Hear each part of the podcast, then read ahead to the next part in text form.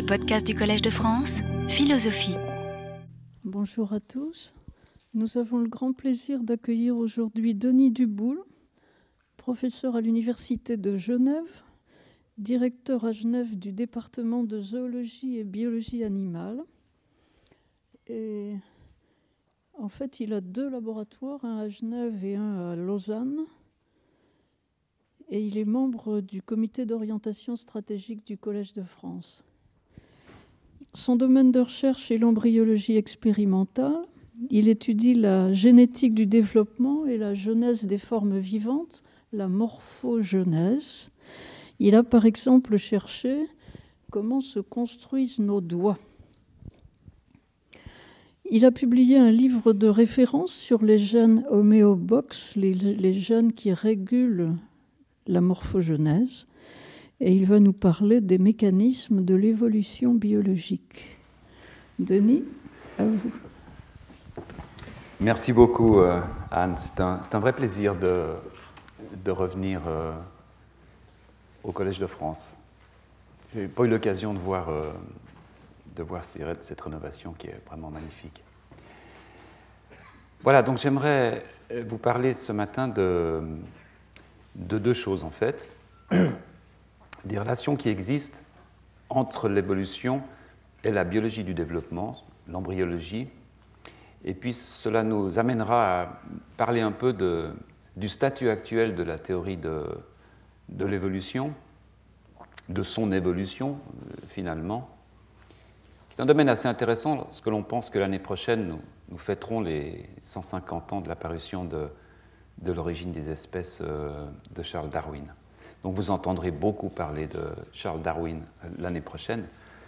Et je pense que c'est le bon moment pour, euh, pour essayer de faire un peu le, le, point sur, sur cette théorie. Euh, je, vais, je vais quand même vous parler un peu de science et peut-être que quelques, quelques passages seront un peu plus compliqués que d'autres. Ce n'est pas absolument essentiel au message que j'aimerais vous faire passer. Donc, s'il y a vraiment certains passages qui sont trop ardus, euh, reposez-vous et attendez le, passage suivant. Donc j'aimerais vous parler essentiellement euh, d'abord, vous donner quelques définitions pour, euh, pour qu'on soit sûr de, de, parler le même langage. Ensuite, je vous ferai un historique très bref des relations qui existent, qui ont existé entre la biologie du développement et l'évolution. C'est un historique qui est assez intéressant pour se projeter dans, dans ce qui va peut-être euh, arriver. Je vous parlerai bien sûr de la théorie. Je ferai un rappel sur cette, cette fameuse théorie de, de l'évolution, comme on la comprend aujourd'hui. Je vous parlerai ensuite de la révolution génétique. Qu'est-ce qui s'est passé dans les années 80 qui fait qu'aujourd'hui on appréhende cette théorie d'une façon un peu différente de la façon dont on l'appréhendait il y a encore une trentaine d'années?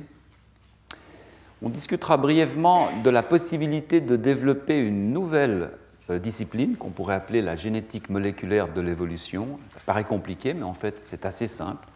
C'est de pouvoir euh, reproduire par des techniques moléculaires, l'évolution euh, en laboratoire. Et puis, je discuterai brièvement aussi de, de l'avenir de ce mariage un peu difficile entre le développement et l'évolution. Est-ce que vraiment c'est quelque chose qui va se pérenniser?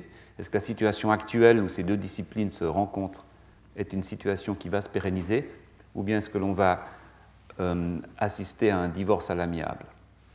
Et finalement, je discuterai brièvement aussi du statut actuel de la, de la théorie. Et de quelques raisons qui me semblent, quelques-unes des raisons pour lesquelles cette théorie est, en difficulté aujourd'hui, notamment avec le retour de, mouvements qui la contestent d'un point de vue très fondamental. Et j'aimerais discuter quelques-unes des raisons qui me semblent importantes dans ce contexte. Voilà.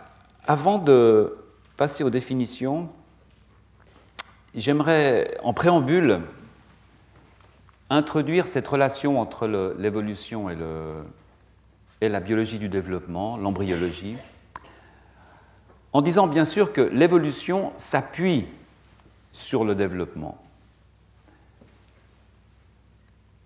Parce que les mécanismes du développement, les mécanismes qui font qu'un embryon, qu'une cellule unique va donner dans le temps un embryon extrêmement complexe, ce sont ces mécanismes qui sont finalement le matériel de l'évolution. Ce n'est pas nous qui évoluons en tant qu'adultes, c'est bien sûr les embryons qui évoluent. C'est là où vont se passer les changements qui vont faire que peut-être les adultes seront différents plus tard. C'est donc bien les mécanismes du développement qui sont le matériel de l'évolution, ou disons en grande partie. Donc ces deux disciplines sont naturellement fortement liées. Et pourtant, intrinsèquement, elles sont complètement différentes euh, l'une de l'autre. Et c'est là-dessus que j'aimerais revenir à la fin de, à la fin de cette intervention. C'est vraiment un, paradoxe qui est extrêmement intéressant. Ces disciplines qui sont condamnées à être liées par leur mécanisme, mais qui, d'une façon, qui ont un statut épistémologique, en fait, qui est totalement différent, euh, finalement. Voilà. Alors, laissez-moi vous donner quelques définitions euh, la première étant bien sûr la biologie du développement. Qu'est-ce que j'entends par biologie du développement? Biologie du développement, c'est l'étude des embryons, c'est l'étude du développement embryonnaire. À Paris, vous n'avez peut-être pas cette chance, mais il y a quelques jours, j'étais dans les bois à côté de chez moi à Genève et, on commence à voir des pontes de, Rana euh, esculenta, la grenouille verte, eh bien, en regardant ces pontes, on fait de la biologie du développement. On voit des embryons. Si on revient le lendemain, ces embryons ont changé. C'est l'utilisation d'outils optiques très simples. Ça peut être nos yeux, ça peut être des microscopes, des microscopes très compliqués. Et puis une approche expérimentale, c'est-à-dire qu'on va induire une cause, généralement, et en regarder les effets. C'est un peu ce que l'on trouve sous le qualificatif de biologie du développement. La génétique du développement, c'est complètement différent dans le fond. C'est de la génétique. La génétique, c'est une science qui s'occupe de la transmission des caractères et des gènes qui en sont responsables. Donc si je regarde non pas la ponte de cette grenouille verte, mais que je regarde une grenouille verte Rana esculenta s'accoupler à une grenouille Rana ridibunda, qui est d'une sous-espèce un peu différente, et que je me pose la question, est-ce que les embryons vont être du type A ou du type B? C'est de la génétique. Peu importe finalement comment les embryons vont se développer. L'intérêt de ma question sera, vont-ils ressembler à A ou à B? Ça, c'est de la génétique. C'est des approches qui sont fondamentalement assez différentes, mais dont le but est relativement semblable c'est-à-dire d'étudier le développement. Donc c'est l'étude du développement embryonnaire en utilisant les outils de la génétique, c'est-à-dire la sélection et la transmission des caractères. Et lorsque l'on mélange ces deux disciplines, on arrive à la génétique moléculaire du développement. Et ça, c'est une science qui remonte, je dirais, au milieu des années 80 et qui est vraiment la discipline reine actuellement des gens qui étudient le développement des animaux et des plantes. C'est donc l'étude du développement embryonnaire, ça n'a pas changé, mais cette fois en utilisant les outils de la génétique moléculaire. Autrement dit, on essaye de comprendre quels sont les gènes et comment fonctionnent-ils qui sont responsables des mécanismes du développement. Donc non pas des gènes qui vont être responsables de votre physiologie, non pas des gènes qui vont par exemple fabriquer de l'insuline, mais les gènes qui vont être responsables de la construction de l'organisme. Si l'on regarde la question fondamentale que pose l'embryologie, les, termes de cette question sont déjà extrêmement intéressants. C'est une question qui a trois grands piliers, en fait. Premièrement, il y a un aspect de multiplicité. Euh, comme vous le savez, l'embryologie, c'est démarrer avec une cellule, finir, dans le cas des, êtres humains par exemple, avec quelques millions de milliards de cellules. Donc il y a une information qui est assez précise. Euh, prenez par exemple un petit nématode, euh, il va avoir un peu moins de 1000 cellules. Eh bien, tous les nématodes auront un peu moins de 1000 cellules, aucun n'en aura plus que 1000 cellules. Donc c'est fixé génétiquement. Donc il y a un aspect multiplicité qui est bien entendu fixée génétiquement.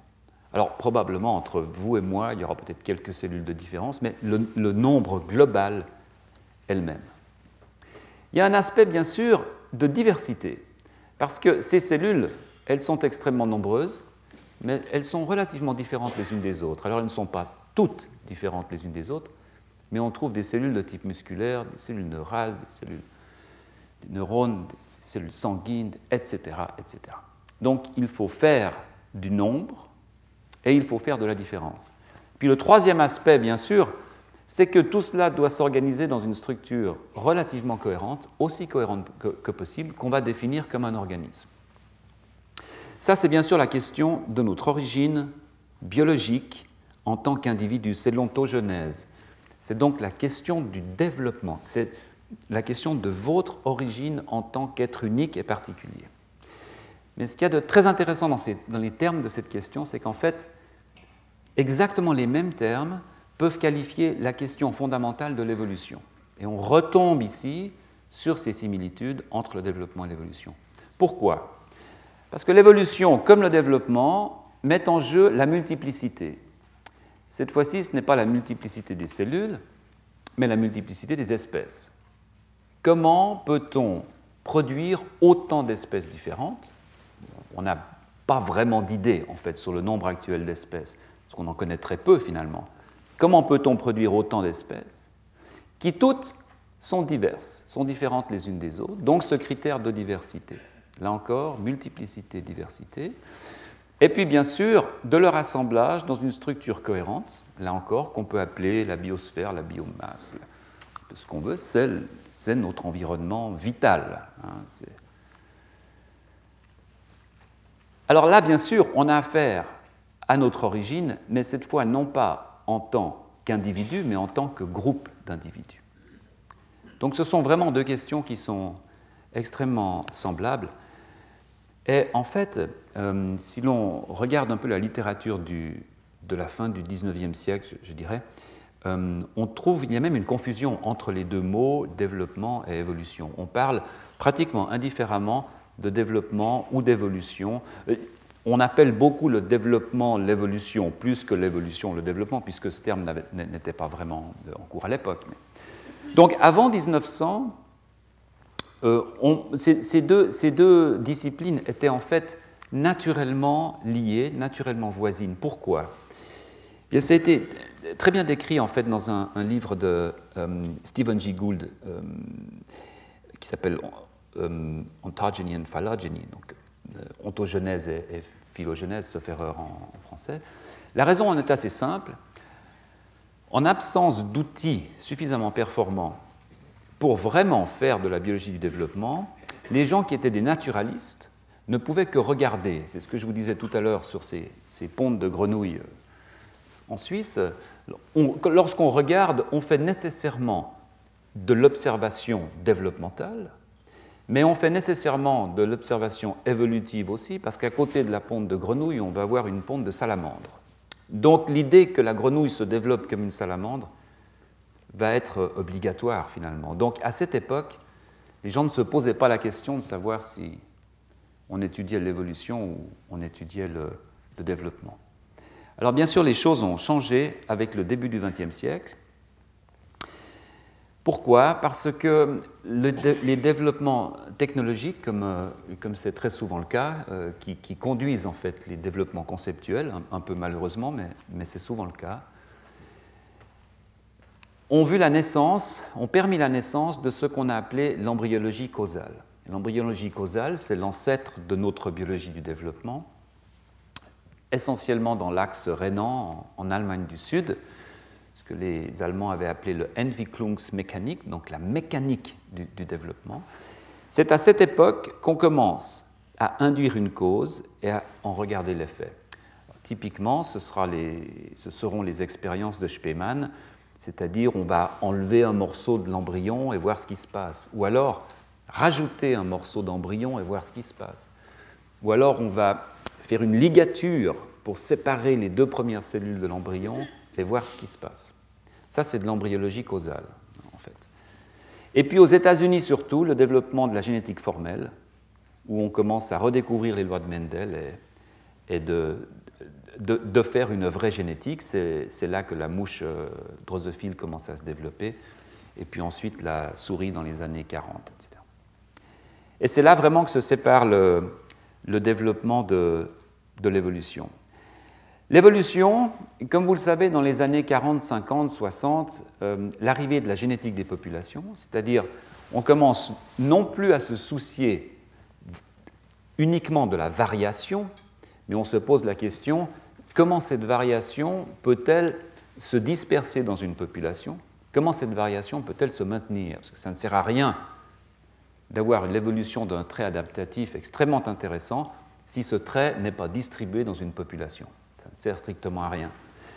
Et la rencontre entre l'évolution et la génétique des populations, en gros, hein, euh, donne ce qu'on appelle aujourd'hui le néo-darwinisme, qui est encore la théorie, disons, le cadre conceptuel dans lequel la théorie de Darwin est très souvent comprise.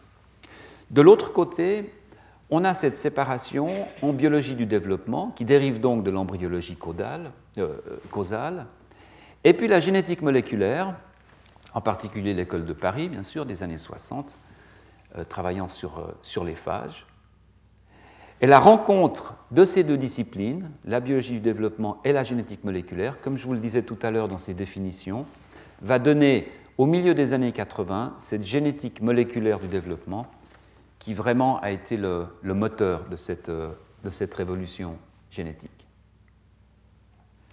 Pourquoi? Parce que ces disciplines maintenant se rencontrent, et je vais vous expliquer euh, euh, brièvement pourquoi ces disciplines doivent se rencontrer. Et on a aujourd'hui une fusion entre la génétique moléculaire du développement et cette nouvelle synthèse de néo-darwinisme. Alors, est-ce que cette fusion nous conduira à ce qu'on appelle, ce qu'on appellerait une, une génomique de l'évolution Par exemple, les comparaisons qui se font à l'heure actuelle entre des génomes entiers. Vous savez qu'aujourd'hui, on peut séquencer, chaque animal peut être entièrement séquencé, et on peut comparer l'intégrité de cette séquence avec l'intégrité d'une séquence d'un autre animal. Donc c'est vraiment un niveau de résolution dans la phylogénie qui, n'a jamais été atteint, génomique de l'évolution. Cette transition, elle se fait, elle s'est faite en fait au travers d'une science un peu hybride dont vous avez peut-être entendu parler, à laquelle on fait souvent référence comme Evo-Devo pour évolution et développement. Et je reviendrai sur cette, euh, sur cette science hybride parce que c'est là justement où, me semble-t-il, se trouve le, le point d'inflexion, la grande difficulté épistémologique entre le développement d'un côté et l'évolution de l'autre. Je pense que c'est une nouvelle discipline qui illustre très bien cette difficulté d'articuler ces, deux disciplines. Alors laissez-moi vous montrer un exemple de, développement. Oui, là j'avais rajouté, est-ce que, l'on se dirigera au cours de ce siècle vers un néo-néo-darwinisme, une revision de, la théorie? Ce que vous voyez là, en fait, c'est résumé, mais d'une façon extrêmement précise, la question que se posent les biologistes du développement. Euh, simplement, concentrez-vous sur ce petit euh, bourgeon ici. C'est un bourgeon de patte arrière. Alors, c'est une souris ça pourrait être un être humain, vous ne verriez aucune différence à ce stade-là, d'autant plus qu'on ne voit pas la, tête. Si vous regardez cette future patte arrière, vous n'arrivez pas à distinguer dans cette structure aucune trace de polarité, aucune trace d'organisation. Vous ne trouverez pas ici des images de doigts, des images de, de fémur, euh, d'humérus. Et pourtant, Cinq à six jours plus tard chez la souris, une, grosse semaine, une dizaine de jours plus tard chez les humains, vous allez avoir transformation de ce bourgeon dans cette structure. Cette structure, elle est totalement euh, complète. Elle a toutes les condensations, les futures condensations osseuses. Elle commence à avoir des muscles qui migrent, elle commence à avoir de l'angiogenèse, fabrication des vaisseaux. Le travail est fait. Après, c'est qu'une question de croissance. Et le gros problème, bien sûr, c'est que se passe-t-il entre ce stade et ce stade? Quels sont les gènes qui sont responsables? Est-ce que c'est un, contrôle génétique? Comment travaillent-ils Où sont-ils? Où se trouve le plan d'organisation? Comment ce plan s'est auto-écrit, puisqu'on sait que personne n'était là pour l'écrire? Comment est-ce qu'il s'est auto-corrigé? Ça, c'est les questions que se posent les, biologistes du, du développement. Maintenant, bien sûr, si d'aventure on arrive à comprendre ce mécanisme, si on arrive à comprendre les modalités moléculaires qui font que ce bourgeon se transforme dans cette pâte, il ne fait aucun doute qu'on comprendra les modalités moléculaires qui ont fait que cette pâte s'est transformée il y a 380 millions d'années, au Dévonien, s'est transformée pour acquérir des doigts, qui était à l'origine de. une des origines de, de la colonisation du milieu terrestre par les animaux qui étaient en milieu aquatique, donc nos ancêtres finalement. C'est grâce à cette en partie grâce à cette transformation que nous sommes là aujourd'hui à discuter de cette transformation. Sans l'extrémité des membres, plus évidemment un système respiratoire adapté, encore que les poissons avaient déjà ce système respiratoire, puisque comme vous le savez, il existe des poissons à poumons. Sans cette transformation, nous ne serions probablement pas là. Les mécanismes qui ont fait que ces doigts sont apparus sont très certainement extrêmement proches des mécanismes qui font que ces doigts apparaissent chez l'embryon. Donc la compréhension du mécanisme nous entraîne vers la compréhension de sa fabrication.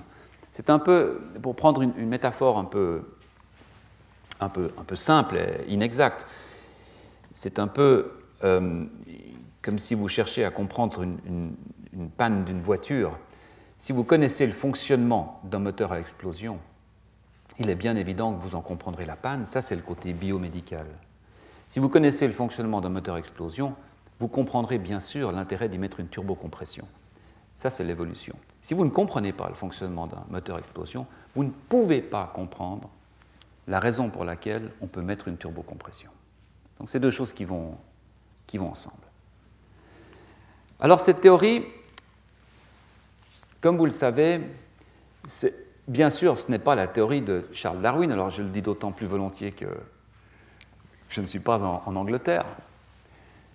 La théorie, bien sûr, elle démarre avant M. de Lamarck, mais c'est Lamarck qui vraiment propose, formalise l'idée de transformisme.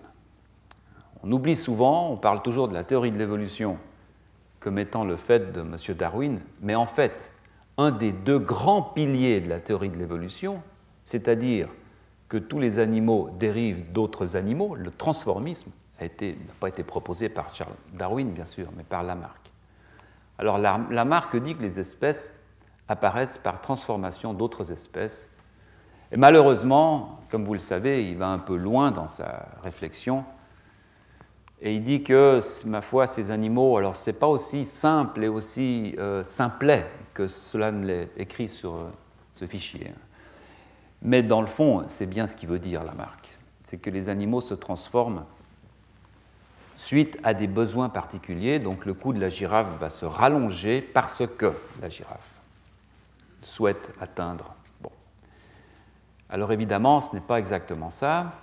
Et Darwin, euh, plus tard, complétera ou construira sur ce pilier du transformisme la théorie de la sélection naturelle, qui n'appellera pas lui-même d'ailleurs théorie de la sélection naturelle, euh, mais la théorie de l'évolution. Après, c'est très intéressant, après euh, avoir lu, et on peut voir ça dans ses cahiers D et E, après avoir lu Malthus et après l'avoir amplement commenté. Parce que c'est intéressant parce que souvent on pense que c'est allé dans l'autre sens. En fait, on se dit que le darwinisme social est, économique s'est inspiré de, la théorie biologique, mais en fait, pas du tout. C'est le contraire qui s'est passé. Darwin s'est inspiré de Malthus pour proposer sa théorie. Euh, Malthus, qui, comme vous le savez, était pour une sélection. Euh, ah, Malthus avait d'ailleurs réalisé euh, une chose que nous réalisons aujourd'hui, c'est que la population mondiale croît plus rapidement que les ressources pour la nourrir. Et, donc, il était pour laisser faire la nature. Alors Darwin dit que les espèces apparaissent par transformation d'autres espèces, bien sûr, mais que ceci se passe suite à des modifications aléatoires et à la sélection par l'environnement. Donc ça, c'est la version classique du darwinisme orthodoxe, c'est-à-dire que les girafes produisent des girafes à grands coups, des girafes à petits coups, et puis les girafes à grands coups pouvant mieux se nourrir parce que les arbres, etc., survivent mieux que les girafes à petits coups, et puis sur des centaines de milliers d'années, il y a donc un shift vers les girafes au long cou et on ne retrouve plus que des girafes au long cou. Ça, c'est l'interprétation, encore une fois, un peu, un peu simplette de la théorie de Charles euh, Darwin. Euh, la théorie de Darwin, elle repose en fait elle-même sur deux grands piliers. Le premier pilier, c'est la variation. Pour que, pour que, la sélection naturelle puisse jouer, il faut qu'on lui offre des choses à sélectionner. Donc il y a la variation. Les animaux, à tout moment, varient. Alors à l'époque, on ne parle pas de matériel génétique, bien sûr. Aujourd'hui, on sait que c'est correct. Nous sommes tous les jours soumis à des variations plus ou moins importantes. Mais pour Darwin, ces variations sont totalement aléatoires. Et ça, c'est vraiment un point absolument crucial de cette, euh, de cette, théorie sur laquelle je vais revenir euh, amplement. La variation, donc le comment, comment produire des formes différentes, est une variation aléatoire. Et puis le deuxième pilier, c'est bien sûr la sélection. Maintenant qu'on a produit de la variation, il va s'agir de sélectionner les variations les mieux adaptées. C'est donc le pourquoi. Pourquoi tel, trait a été sélectionné? Pourquoi telle espèce est, restée et telle autre n'est pas restée? Donc les variations les plus adaptées seront celles qui seront conservées. Dans cette théorie, bien sûr, le poids principal repose donc sur la sélection, puisque la variation est aléatoire. Puisque l'on produit de façon aléatoire tous les types de variations qu'on peut produire, ce qui est important, ce qui compte, c'est celles qu'on va garder, pas celles qu'on va produire, puisqu'on les produit toutes. Donc le poids de la théorie de Darwin repose sur la sélection, et c'est pour ça d'ailleurs que d'autres que Charles Darwin, euh, plus tard, ont fait référence à cette théorie comme la théorie de la sélection naturelle, et non pas comme la théorie de la variation infinie, cette théorie de la sélection naturelle la façon dont nous la qualifions tous aujourd'hui. Donc c'est une construction très lente, très graduelle, dans laquelle chaque partie d'un organisme est progressivement adaptée aux conditions du milieu. Et c'est pour cette raison que les biologistes de l'évolution au sens strict du, terme ne se posent que très peu la question du comment, puisque les variations sont aléatoires. La question qui les intéresse, c'est pourquoi Pourquoi telle espèce a été maintenue? Pourquoi on trouve tel poisson avec une, épine dans ce lac euh, africain alors que le lac voisin n'a pas cette épine? Pourquoi? Comment? On le sait, puisque de toute façon, l'épine a dû apparaître d'une façon aléatoire un jour ou l'autre. Donc c'est vraiment la question, du, la question du pourquoi. Et cette vue de la théorie de Darwin est qualifiée généralement comme vue externaliste. C'est vraiment une théorie euh, complètement externaliste, c'est-à-dire que c'est vraiment l'action du milieu qui va euh, peser sur cette théorie, qui va peser sur la sélection de, de ces variations. Alors bien sûr, il ne faut pas croire que cette théorie a, a toujours été acceptée telle qu'elle. Ce n'est pas, pas une théorie officielle. Il y a eu beaucoup de propositions, de, modifier cette théorie, de batailles assez rudes.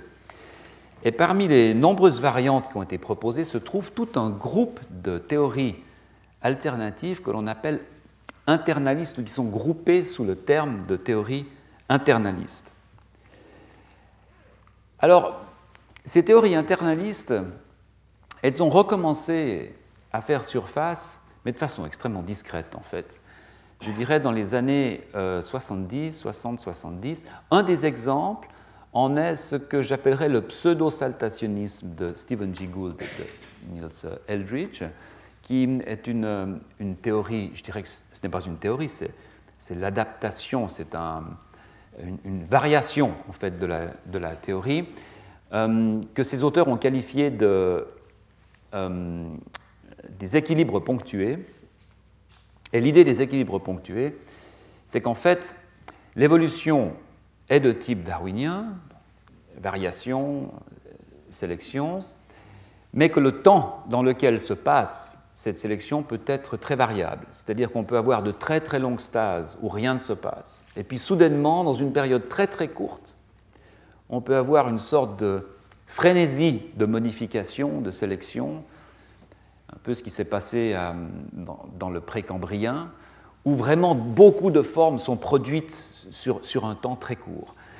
Alors évidemment, c'est une, euh, une interprétation qui est politiquement très correcte pour la théorie de l'évolution, car on est quand même dans un schéma darwinien, mais tout de même, on commence à toucher à l'incorrect, puisque c'est une théorie qui, en principe, pourrait expliquer, par exemple, les chaînons manquants. Hein. pourquoi on ne retrouve pas, il y a quand même énormément d'absence dans, les collections fossiles. Alors si l'on regarde cette théorie des équilibres ponctués, on, comprend en fait comment cela aurait pu se passer. Bien sûr, la représentativité d'une espèce animale comme fossile va dépendre du nombre d'années pendant laquelle, de milliers, de dizaines de milliers, de centaines de milliers d'années pendant laquelle cette espèce a vécu, et puis du nombre d'individus, bien sûr. S'il y a eu trois individus pendant dix ans, trouvera pas de fossiles. Cette théorie, c'est. Euh, quand on lit en fait le, texte original de ces équilibres ponctués, on s'aperçoit que c'est quand même un tout petit peu ambigu et que euh, Stephen G. Gould n'excluait pas a priori une composante internaliste plus prononcée que ces équilibres ponctués, c'est-à-dire la possibilité qu'il y ait quand même quelques transitions évolutives qui soient plus soudaines, qui soient plus massives, qui fassent un saut plus important qu'un saut uniquement totalement graduel avec une sélection euh, précise de chaque petit trait adaptatif. Et c'est ce qui m'amène aux théories internalistes. Alors ce qui est intéressant, c'est que euh, Stephen G. Gould, à l'époque, avait un, étudiant, un collaborateur au muséum de Harvard qui s'appelait Perret euh, Alberch et qui est malheureusement euh, décédé de retour au muséum de Madrid il y a, quelques années. Et Perret Alberch, qui était euh, un, expérimentateur en fait, mais aussi un théoricien de l'internalisme, a parlé de cette tradition en fait, alors qu'il appelait une tradition philosophique. C'est un, bon, comme on va le voir, il y a un, mélange évidemment de, de théories philosophique et de théorie scientifique dans, ce, dans cette grande enveloppe internaliste, lui dit, je, oui, je, fais référence à, donc à cette tradition philosophique euh, comme internaliste.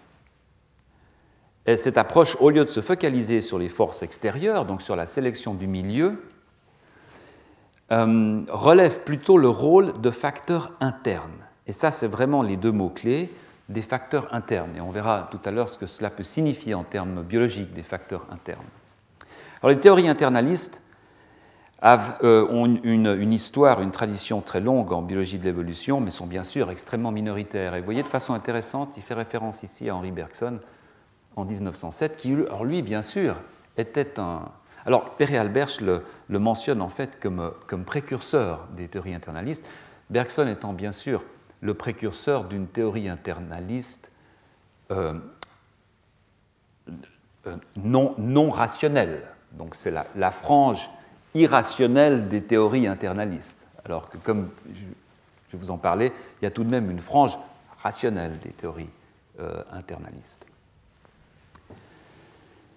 Euh, c'est cet élan vital dont, bien sûr, vous avez entendu parler de, euh, l'année passée à l'occasion du centenaire de sa, parution.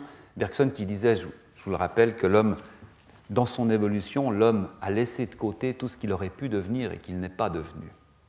Donc ça montre bien que ce n'est pas du tout la vue internaliste qu'avait euh, Perret Alberge, bien sûr.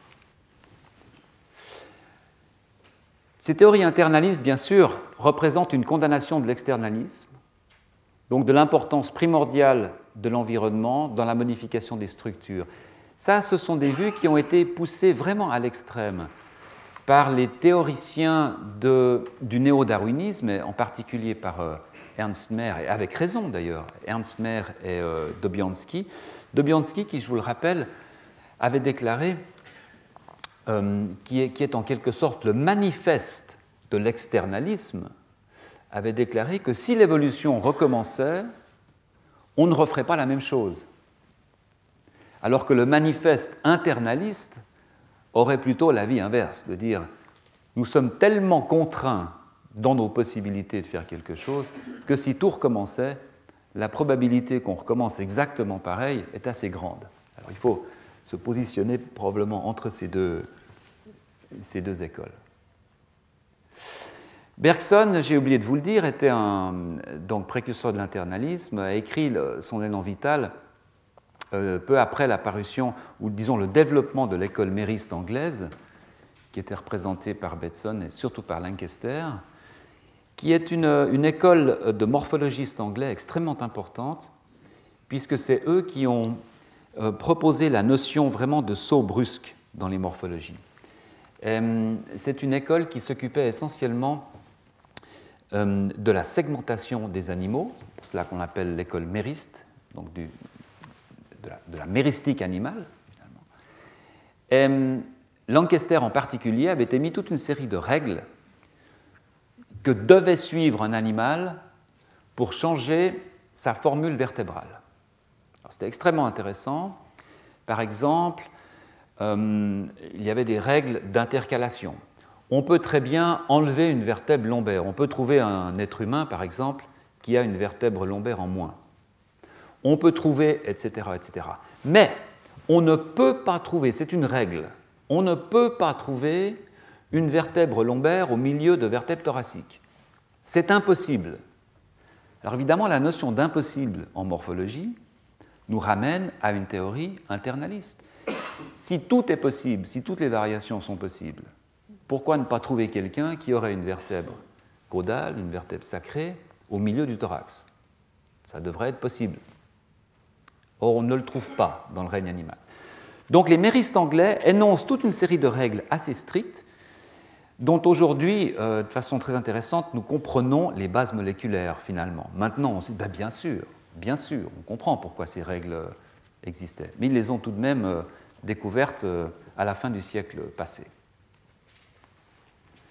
Donc l'école mériste est, à mon avis, la première école qui propose vraiment un internalisme rationnel c'est-à-dire basé sur des faits scientifiques, qui font que les gens commencent à se dire, effectivement, peut-être que toutes les solutions, toutes les solutions de variation ne sont pas possibles. Peut-être qu'il y a une certaine restriction dans le nombre de variations possibles que l'évolution peut offrir à la sélection du milieu. Donc cette théorie, en fait, est un mélange de deux choses. On a le pilier central qui est externaliste de la sélection, et puis on a tout de même une petite composante internaliste. Euh, parfois on entend parler de saltationnisme, c'est l'évolution qui fait des sauts, non pas l'évolution qui est gradualiste, qui progresse très lentement, mais qui fait des sauts, saltationniste. Et bien sûr, la question, c'est de savoir comment se répartissent ces deux, ces deux composantes. Est-ce qu'on est très externaliste? Quelle est la fonction Quelle est l'importance du milieu, de la sélection Quelle est l'importance de la variation interne Et quels sont les faits actuels qui nous permettent de réévaluer ce débat d'une façon euh, peut-être plus rationnelle qu'il ne l'a été dans le, dans le passé. Alors précisément, la rencontre que je vous ai décrit tout à l'heure entre le développement et l'évolution nous permet aujourd'hui, nous donne aujourd'hui des outils nouveaux en fait pour discuter de ces relations entre internalisme et externalisme. Et c'est de ça que j'aimerais vous parler maintenant en vous décrivant très rapidement quelles ont été les grandes avancées technologiques qui ont débouché sur quelles grandes avancées conceptuelles Les grandes avancées technologiques, elles sont extrêmement simples. En 1983, vous voyez que ça fait guère 25 ans, on commence à isoler ce qu'on appelle aujourd'hui les gènes du développement. Il faut, quand même bien réaliser qu'avant 1980, on ne connaissait aucun gène responsable de notre développement. Je dois vous dire qu'avant les années 75, on ne connaissait aucun gène, pratiquement euh, aucun gène. Euh, on savait qu'ils existaient, mais on ne les avait pas dans des tubes. gènes, euh, je parle de gènes de vertébrés supérieurs. En 83, on commence à voir à quoi ressemblent les gènes du développement. Rapidement après, quelques années après, on développe toute une série de technologies qui vont nous permettre de caractériser ces gènes. On sait, par exemple, où ces gènes fonctionnent, à quel moment ils fonctionnent, euh, comment ils fonctionnent.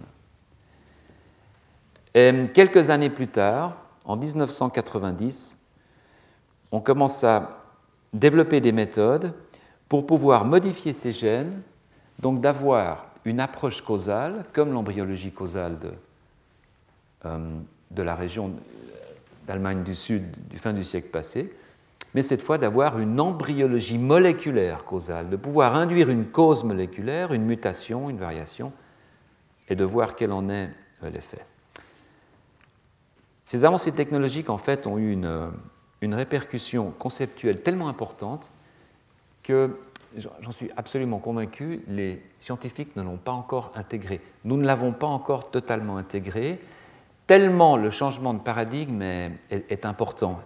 Il y a un temps de, latence qui, à mon avis, n'est pas, pas encore terminé. Pourquoi? En 1985, on réalise soudainement qu'en fait les gènes sont très universaux. On, a, on partage nos gènes avec tous les animaux. Aujourd'hui, c'est tellement évident de, dire cela qu'on n'arrive même pas à se souvenir de comment c'était avant. Hein, mais le fait est que quand la plupart d'entre nous ont, fait leurs études, euh, on était persuadé que l'éléphant avait une trompe parce qu'il avait un gène de la trompe. Ce qui était très pratique d'ailleurs, parce que ça donnait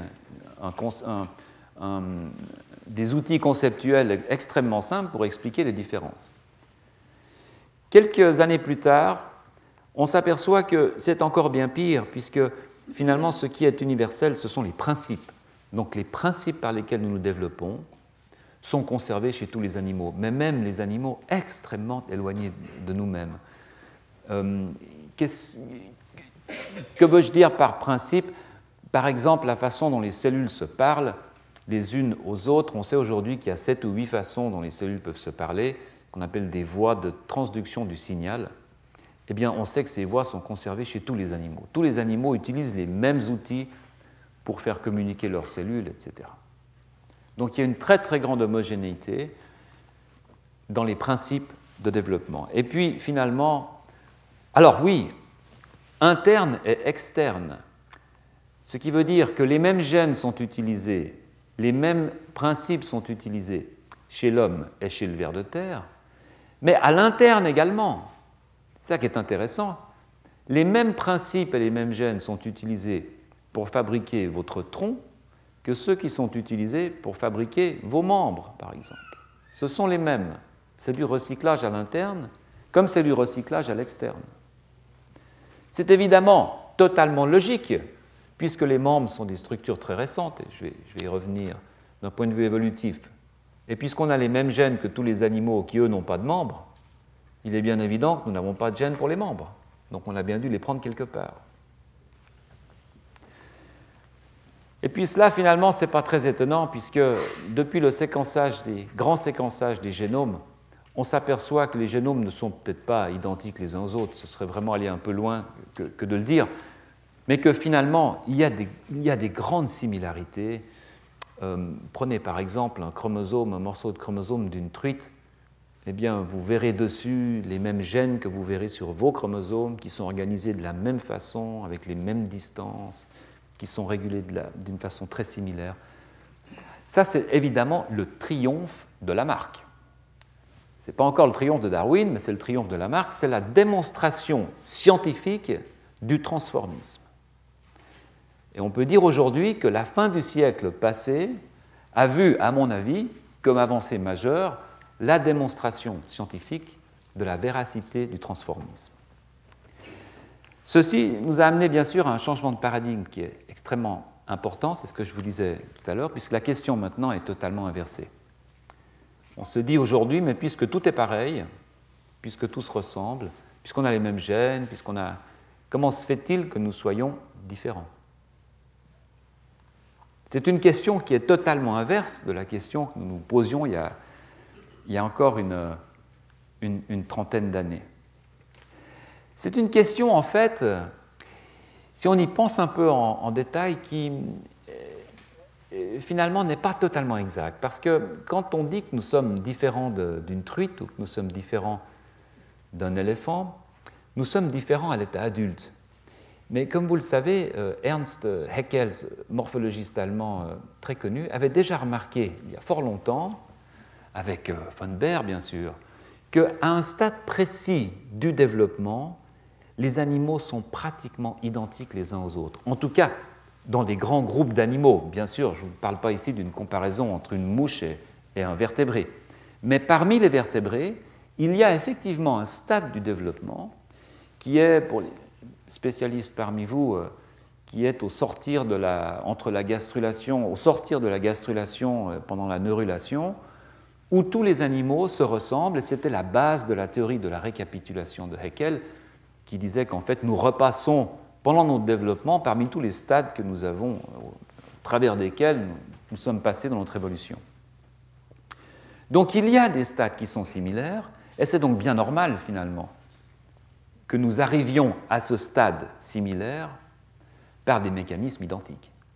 Ce serait extrêmement difficile de voir les choses différemment. Mais à l'époque de Haeckel, et même avant les années 80, c'est vrai que cette réflexion ne pouvait pas se faire, en fait. Il n'y avait pas les outils conceptuels en place pour pouvoir se poser cette question. C'est assez intéressant. Ce qui est très important, en fait, quand on considère ces mécanismes de développement, c'est bien sûr de réaliser que le, développement, c'est avant tout du temps. On parle beaucoup de mécanismes, mais tous ces mécanismes ont un point commun, ils se déroulent dans le temps. Donc en fin de compte, le développement est avant tout une question de temps. Chaque étape du développement d'un embryon va se faire sur l'étape précédente. Donc chaque étape va restreindre en fait la flexibilité de l'étape suivante. Imaginez par exemple une construction d'un immeuble d'une tour. Il est bien évident que on va devoir commencer par le bas. Et puis, une fois que le bas sera construit, une fois que les fondations seront construites, ça va déjà vous contraindre passablement sur ce que vous allez faire au premier étage. Par exemple, on ne pourra pas faire des murs plus larges que les fondations. Donc il y a déjà une notion de contrainte. Le deuxième étage sera encore plus contraint. Pourquoi? Parce que, par exemple, la plomberie devra correspondre à la plomberie du premier étage. Donc, plus on va monter la construction, moins de flexibilité, moins on pourra exercer de flexibilité dans la réalisation de cette construction. Et ça, c'est un concept qui avait été pressenti extrêmement fortement par Waddington et qu'il a euh, formalisé sous la forme de canalisation, cette fameuse canalisation de Waddington, c'est-à-dire que l'embryon se dirige en quelque sorte vers un, endroit et il a extrêmement, euh, il a de grandes difficultés à s'écarter de cette route, hein, comme, une sorte de, canal dans lequel il, s'engage. Alors, Waddington avait illustré ça par des, des, collines, donc un canal qui passait au travers d'un paysage. Mais c'est vraiment cette idée de l'augmentation des contraintes au fur et à mesure du développement. Et c'est ça que j'aimerais maintenant vous illustrer en prenant comme exemple cette famille de gènes architectes OX, qui est une famille de gènes sur laquelle nous avons beaucoup travaillé. Et, hum, alors je vais essayer vraiment de rester extrêmement simple, euh, mais j'aimerais quand même vous, vous, donner quelques notions scientifiques qui, me permettront de, continuer à élaborer ce, que je vous dis. Euh, mais d'abord, laissez-moi très rapidement détailler un tout petit peu plus cette notion de progression ontogénique, hein, cette, notion d'avancement dans le temps de la construction d'un organisme. C'est une notion qui n'est pas très ancienne d'ailleurs, puisque c'est ce qu'on appelle l'épigenèse, donc c'est une notion qui au XVIIIe siècle n'était pas vraiment discutée, puisque on pensait que l'embryon n'avait pas besoin de cette progression, puisqu'il était préformé et qu'il ne faisait que, grossir. Alors, vous voyez là, en fait, euh, encore une fois, le développement d'un embryon humain, cette fois, un phénomène absolument extraordinaire, qui, j'espère, pourront peut-être un jour le, comprendre. Le passage de cet œuf, enfin de cette euh, petite morula à six cellules ici, à cet embryon, à ce fœtus, à ce fœtus euh, humain. Ce que j'aimerais vous dire en vous montrant ça, c'est que l'embryon humain, comme tous les embryons des vertébrés, commence quelque part et finit quelque part. Nous ne sommes pas préformés, nous le savons. Donc nous devons commencer quelque part et finir quelque part. Or, nous commençons, pour des raisons sur lesquelles je ne vais pas passer trop de temps, mais nous commençons par la tête. Disons par cette partie-là.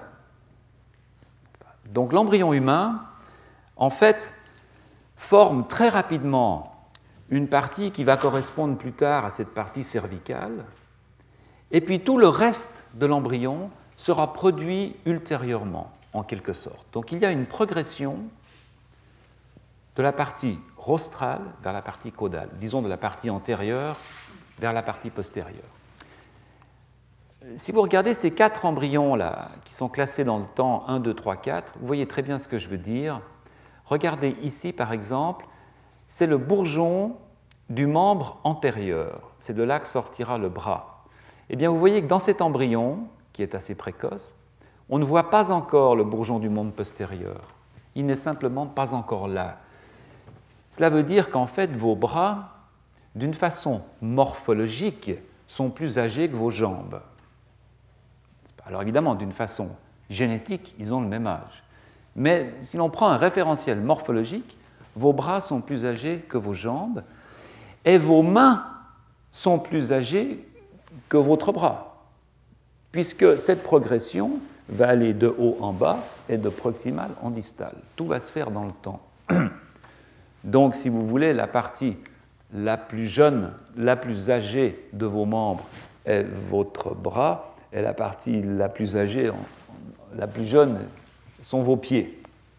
Vous voyez que un peu plus tard, le bourgeon apparaît maintenant, le bourgeon de la patte. Vous voyez que maintenant ce bourgeon est bien développé là, bien plus qu'il ne l'est ici. Et ces bandelettes que vous voyez latéralement ici sont en fait les métamères qui se développent, qu'on appelle des somites, sclérotomes, peu importe. Ce sont les structures qui vont donner notre aspect méristique. Donc le fait que nous soyons faits d'une répétition de segments. Les vertèbres vont dériver de ces bandelettes, les, des tas de muscles différents, tout l'appareil euh, euh, neural périphérique va s'aligner sur ces bandelettes, et ces bandelettes vont produire plus tard ce que l'on appelle les métamères, donc ces sortes de tranches, qu'on appelle les métamères en médecine, hein, ces sortes de tranches morphologiques que l'on peut très bien suivre. C'est pour cette raison que si, on fait du vélo avec la tête mal positionnée, on aura une paralysie des petits doigts, parce que les nerfs vont partir de ce métamère. Donc il y a une séquence temporelle dans la production de ces bandelettes. Au fur et à mesure que le corps se développe, on va avoir production d'une nouvelle bandelette. Et l'on voit ici un schéma de la colonne vertébrale. Et puis chaque à peu près 80-90 minutes, selon les espèces de vertébrés, ça peut aller de 30 minutes à une, heure, à une heure et demie, même à deux heures, on va avoir production d'un nouveau, d'un nouvel étage. Un peu comme si on construirait une tour et que chaque 90 minutes, on rajoute un étage. Alors bien sûr, quand vous regardez ici ces bandelettes, on se dit qu'elles sont quand même extrêmement semblables les unes aux autres. On n'arrive pas, encore une fois, à voir de différence là-dedans. De la même façon qu'on ne voyait pas de différence dans le petit bourgeon de membre que je vous montrais au début de mon exposé, où on ne voyait pas les doigts, on ne voyait pas. Ici, on ne voit pas, si on isole cette partie-là, on ne pourra pas dire qu'elle va donner une, une vertèbre thoracique ou une vertèbre lombaire. Donc il faut bien leur donner une identité à ces étages. Il faut bien leur dire quoi faire une fois qu'ils sont produits. Et ça, c'est précisément la fonction de ces gènes architectes, de ces gènes OX. Alors ces gènes architectes, je ne vais pas vous en parler trop. Sachez simplement qu'il y en a 39 chez pratiquement tous les vertébrés. Là, je ne parle pas des, poissons, qui sont un cas un peu spécial. Mais nous avons 39 gènes architectes qui sont donc responsables du bon agencement de nos structures. Alors vous voyez ici que ces gènes architectes qui sont représentés par ces petits carrés sur ce trait qui représente un, chromosome, une partie d'un chromosome, vous voyez que ces gènes architectes en fait sont distribués en quatre grands groupes dans notre génome, sur nos chromosomes. C'est-à-dire que nous avons un petit groupe de gènes architectes à quatre reprises dans quatre endroits différents. Alors pourquoi quatre? Eh Bien ça, c'est aussi une découverte des années 80, euh, simplement parce que notre génome, notre ADN, nos chromosomes, ont été dupliqués deux fois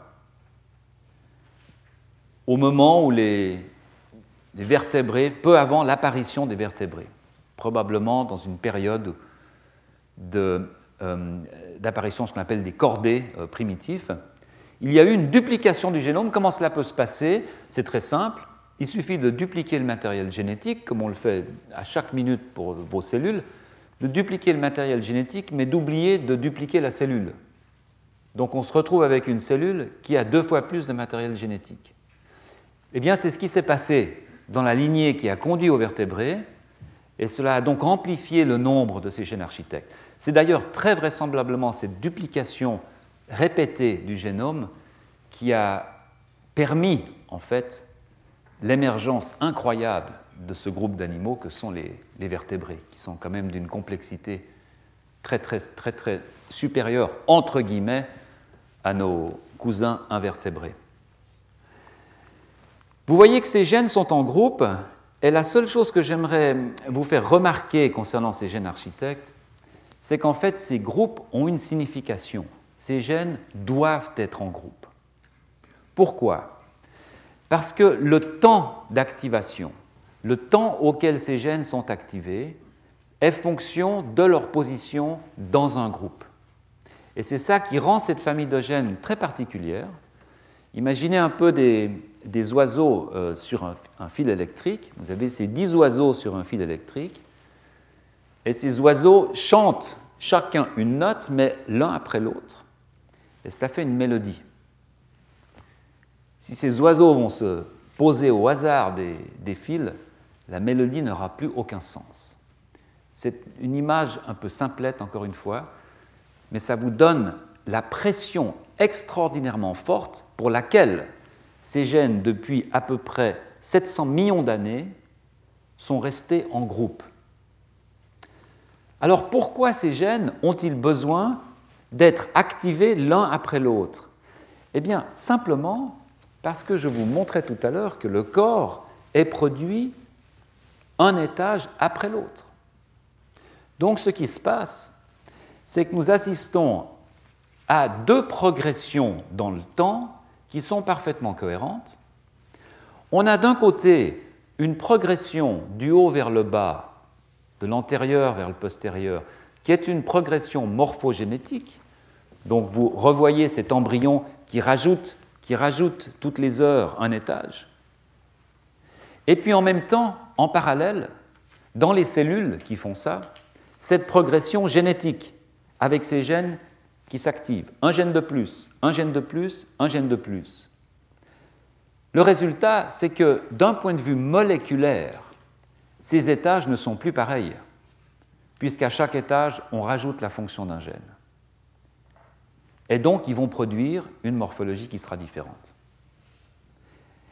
Alors, sans entrer dans les détails, on comprend maintenant les lois de Lancaster et de l'école mériste anglaise. Bien sûr qu'on ne peut pas produire une morphologie complètement ectopique, on ne peut pas produire une vertèbre caudale au niveau du thorax. C'est un petit jeu de combinatoire de gènes, en fait. Je ne vais pas rentrer dans les détails, mais simplement pour vous donner une idée de ce qui fait que vos vertèbres lombaires sont différentes de vos vertèbres thoraciques. Donc ce sont ces deux progressions qui, dans le temps, évidemment, doivent être particulièrement bien contrôlées. Pourquoi? Parce que si un des deux référentiels va plus vite que l'autre, eh bien vous allez décaler la morphologie.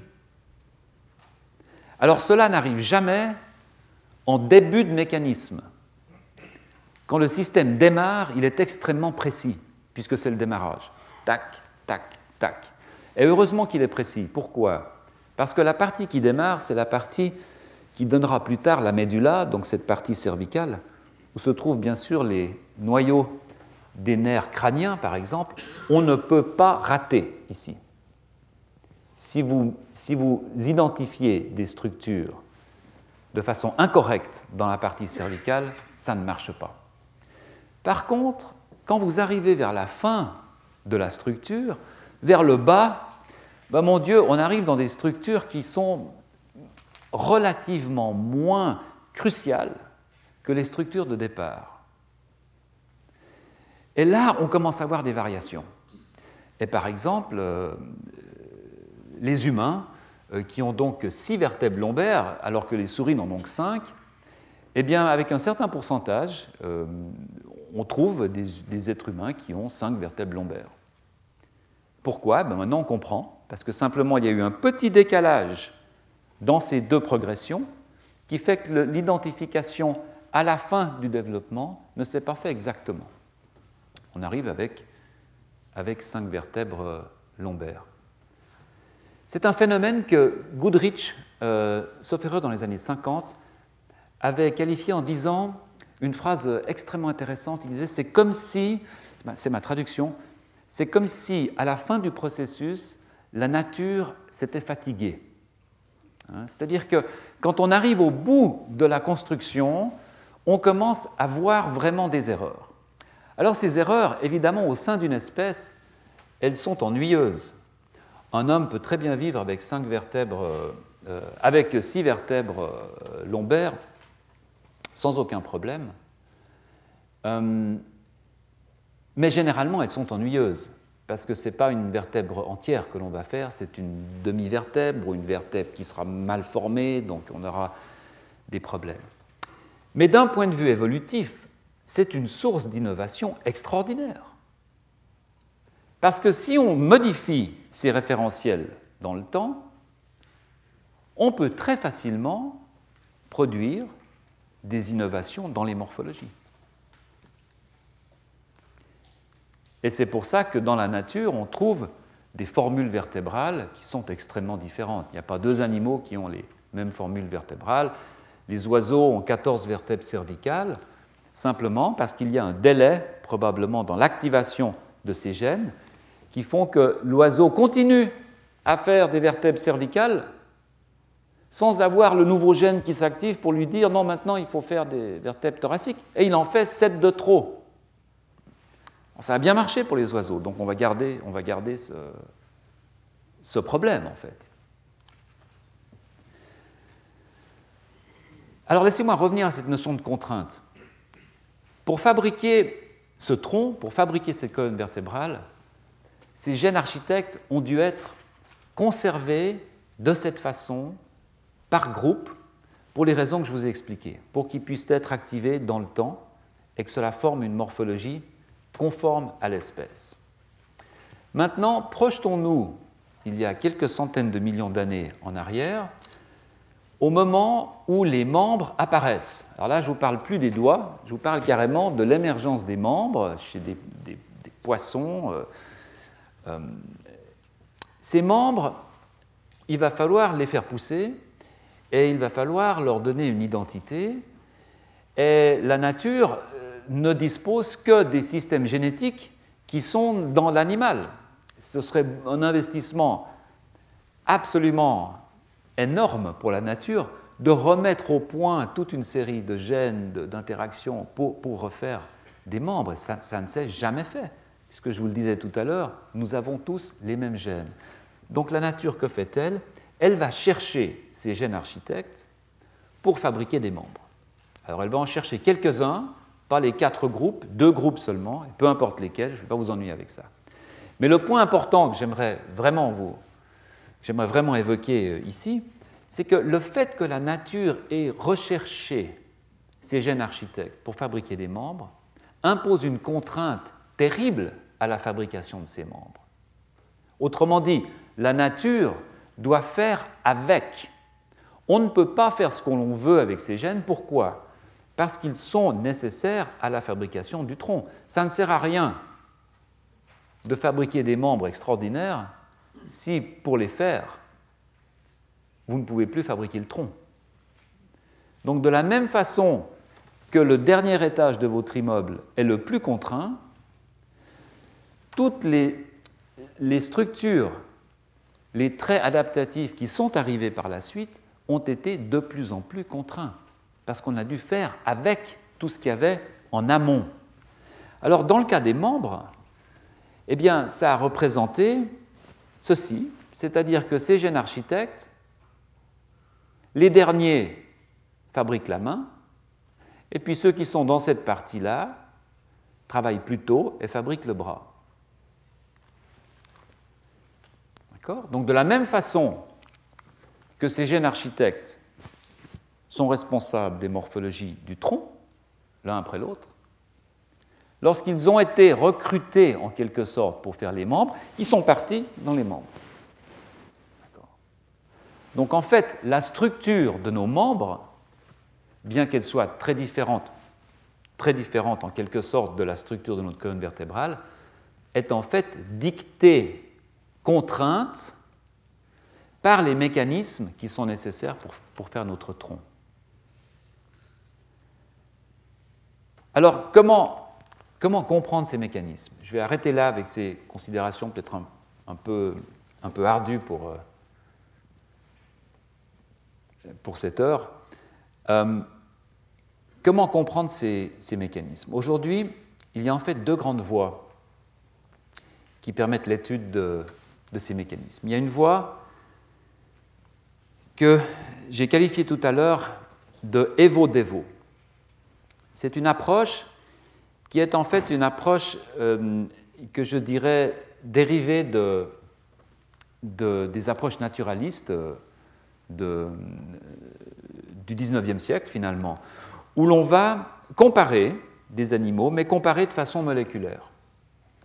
Alors ce que vous voyez ici, par exemple, c'est un, embryon de souris, encore une fois ce serait pareil, un embryon humain, avec un gène ici qui est responsable de la fabrication des doigts. Donc vous voyez qu'on peut, on peut voir en fait où ce gène est actif avec un système de coloration, peu importe, mais vous voyez que ces endroits qui sont bruns, en fait, vous montrent les cellules dans lesquelles ce gène fonctionne. C'est donc un gène qui est nécessaire à la fabrication des doigts que, vous voyez là. Eh bien, si l'on regarde ce même gène chez le poisson, on voit qu'en fait, il est également actif dans ce petit bourgeon, qui est le bourgeon de la nageoire pectorale, donc de la structure du poisson, qui est une structure homologue à nos bras. Hein, c'est cette nageoire que vous avez là. Donc la prochaine fois que vous mangez une, une truite, pensez en regardant les nageoires qui sont sous les branchies, ces nageoires pectorales, qu'en fait ce sont les ancêtres, les ancêtres, pas exactement, ce sont des cousins de nos bras, ce sont des structures homologues, qui sont faites en utilisant les mêmes outils moléculaires. Vous voyez que ce gène-là est actif de la même façon qu'il est actif dans la fabrication des doigts. Alors cette approche euh, comparative, naturaliste, euh, elle consiste en fait à comparer comment les mêmes gènes fonctionnent dans un animal et dans un autre. C'est pour cette raison que l'on appelle euh, EVO, DEVO, pour évolution et développement, puisqu'évidemment, on revient à cette considération que je faisais au tout début de mon, intervention, où effectivement, lorsque l'on fait une coloration comme ça et une coloration comme ça, Eh bien, évidemment, on ne peut pas faire l'impasse sur la réflexion évolutive, puisqu'on se dit, mais voilà, c'est le même gène qui fonctionne dans des structures homologues, mais qui sont tout de même assez différentes, finalement. L'autre approche, c'est l'approche mécaniste, bien sûr. La question là est très différente. C'est de se dire comment ça marche. Autrement dit, ce n'est pas d'ouvrir, d'ouvrir le capot d'une Ferrari et le capot d'une de Dion Bouton et de se dire comment on a pu passer de l'un à l'autre avec les mêmes tubes et le même ventilateur, mais c'est d'ouvrir le capot d'une voiture et de se dire comment ça marche comment ça fonctionne. C'est une approche qui est quand même assez différente. C'est l'approche mécaniste. Comment se fait-il que ces gènes qui sont sur un morceau de chromosome puissent en fin de compte fabriquer cette structure? Parce que c'est quelque chose que je vous dis comme ça, mais c'est une façon assez simple de voir la vie quand même. On a des gènes, des carrés de couleur sur un, trait noir, et puis je vous dis qu'ils fabriquent un, un membre. Mais entre ces deux assertions, il y a quand même un, un monde d'événements biochimiques, etc. Et c'est ce niveau de compréhension que nous aimerions atteindre, bien sûr. Alors là, on retourne à ce que je qualifiais tout à l'heure de Entwicklungsmechanik, donc de la mécanique du développement, hein, du mécanisme.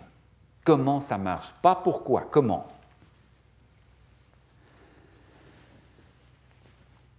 Mais même quand on s'intéresse au mécanisme, on retombe sur l'évolution. Pourquoi? Alors laissez-moi prendre un, des deux derniers exemples scientifiques que je voulais traiter.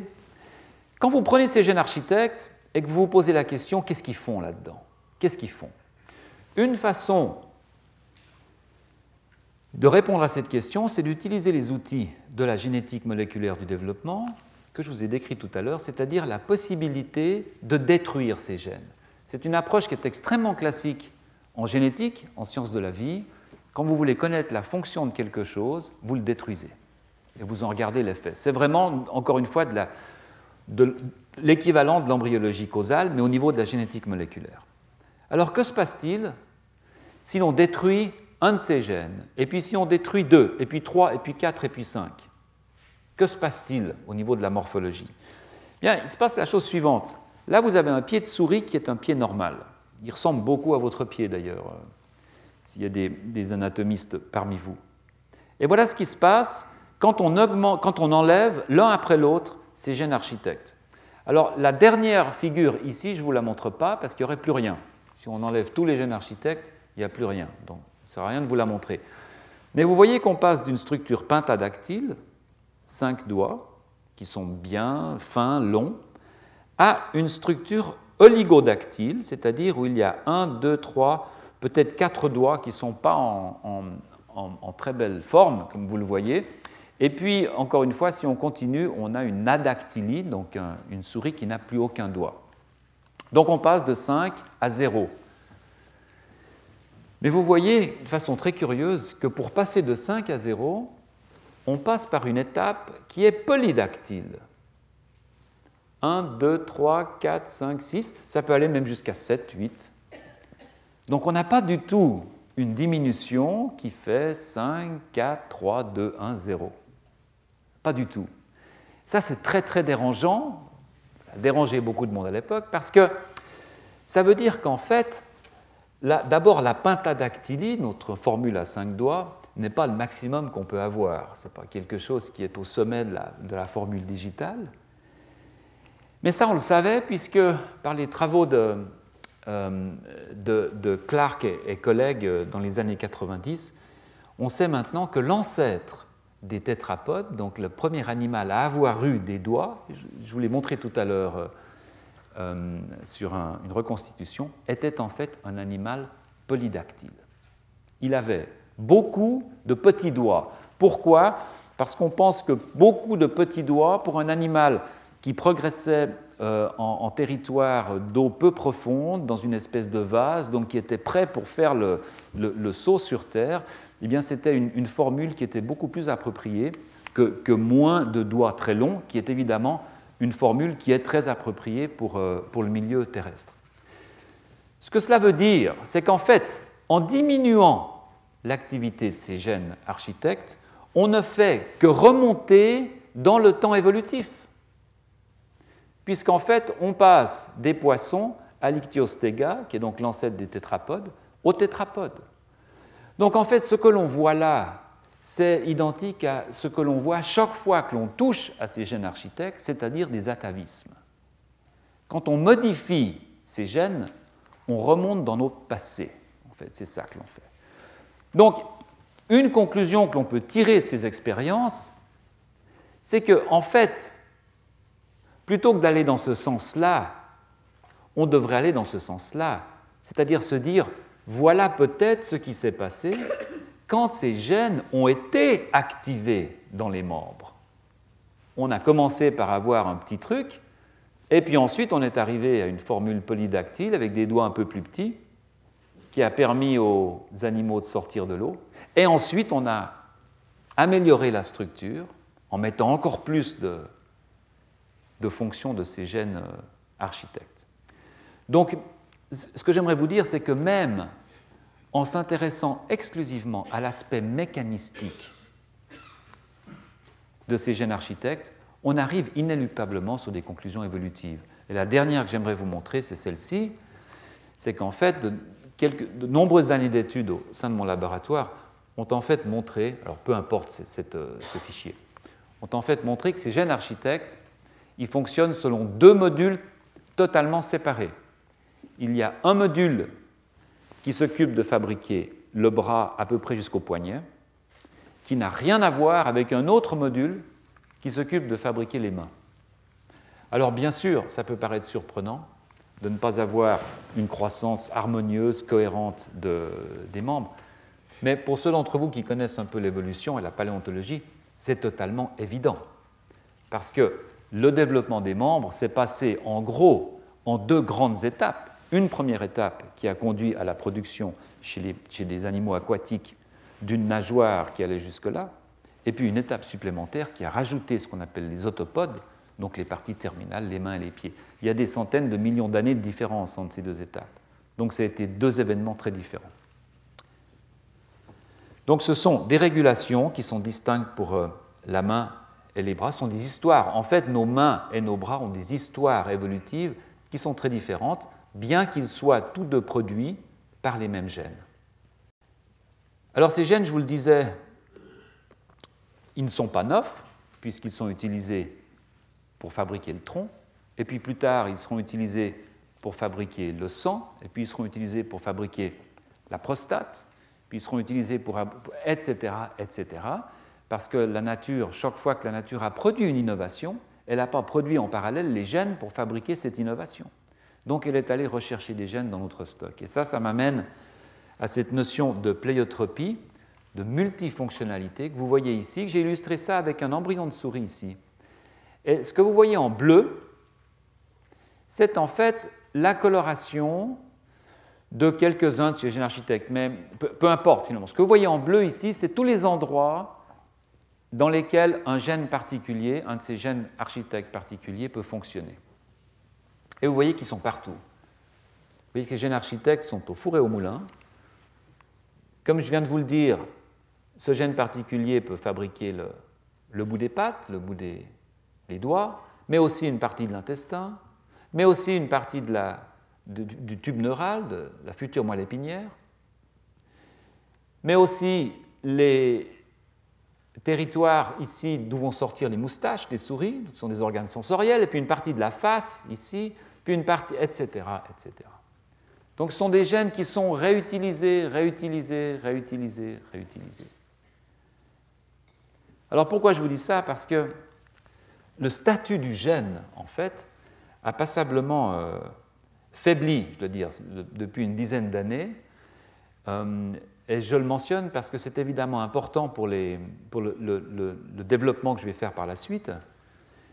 Quand on regarde une image de, ce genre, on se dit qu'effectivement le statut du gène a, affaibli, qu'on est passé d'un stade où, dans les années 80, euh, on pensait vraiment que le gène était tout puissant, donc on avait une vue géniste euh, très forte du, développement des animaux, plus qu'un plus déterminisme génétique en fait.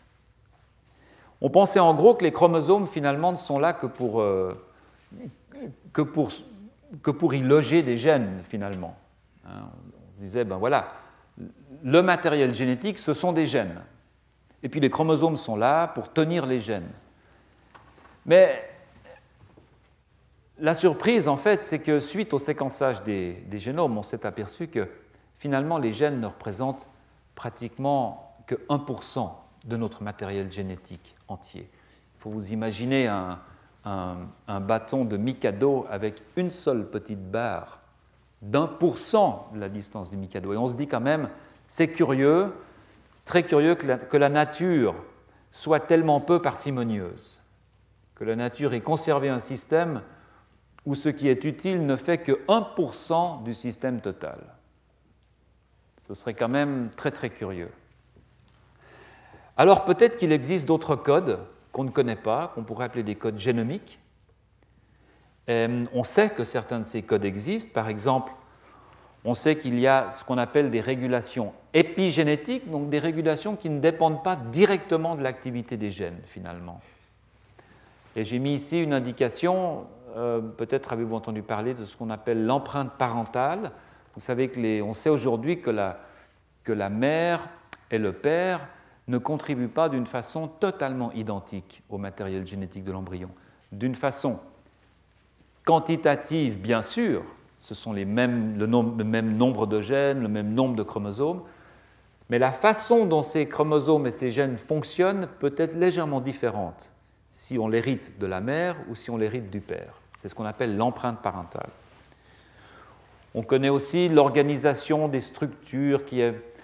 Enfin, bref, Aujourd'hui, on assiste en fait à une, remontée qui est relativement anti-réductionniste. On repart vers, des systèmes analytiques qui sont quand même plus holistiques, qui sont plus en, retrait que cette approche extraordinairement réductionniste que, nous avons tous eue jusqu'au milieu des années 90 euh, euh, à peu près.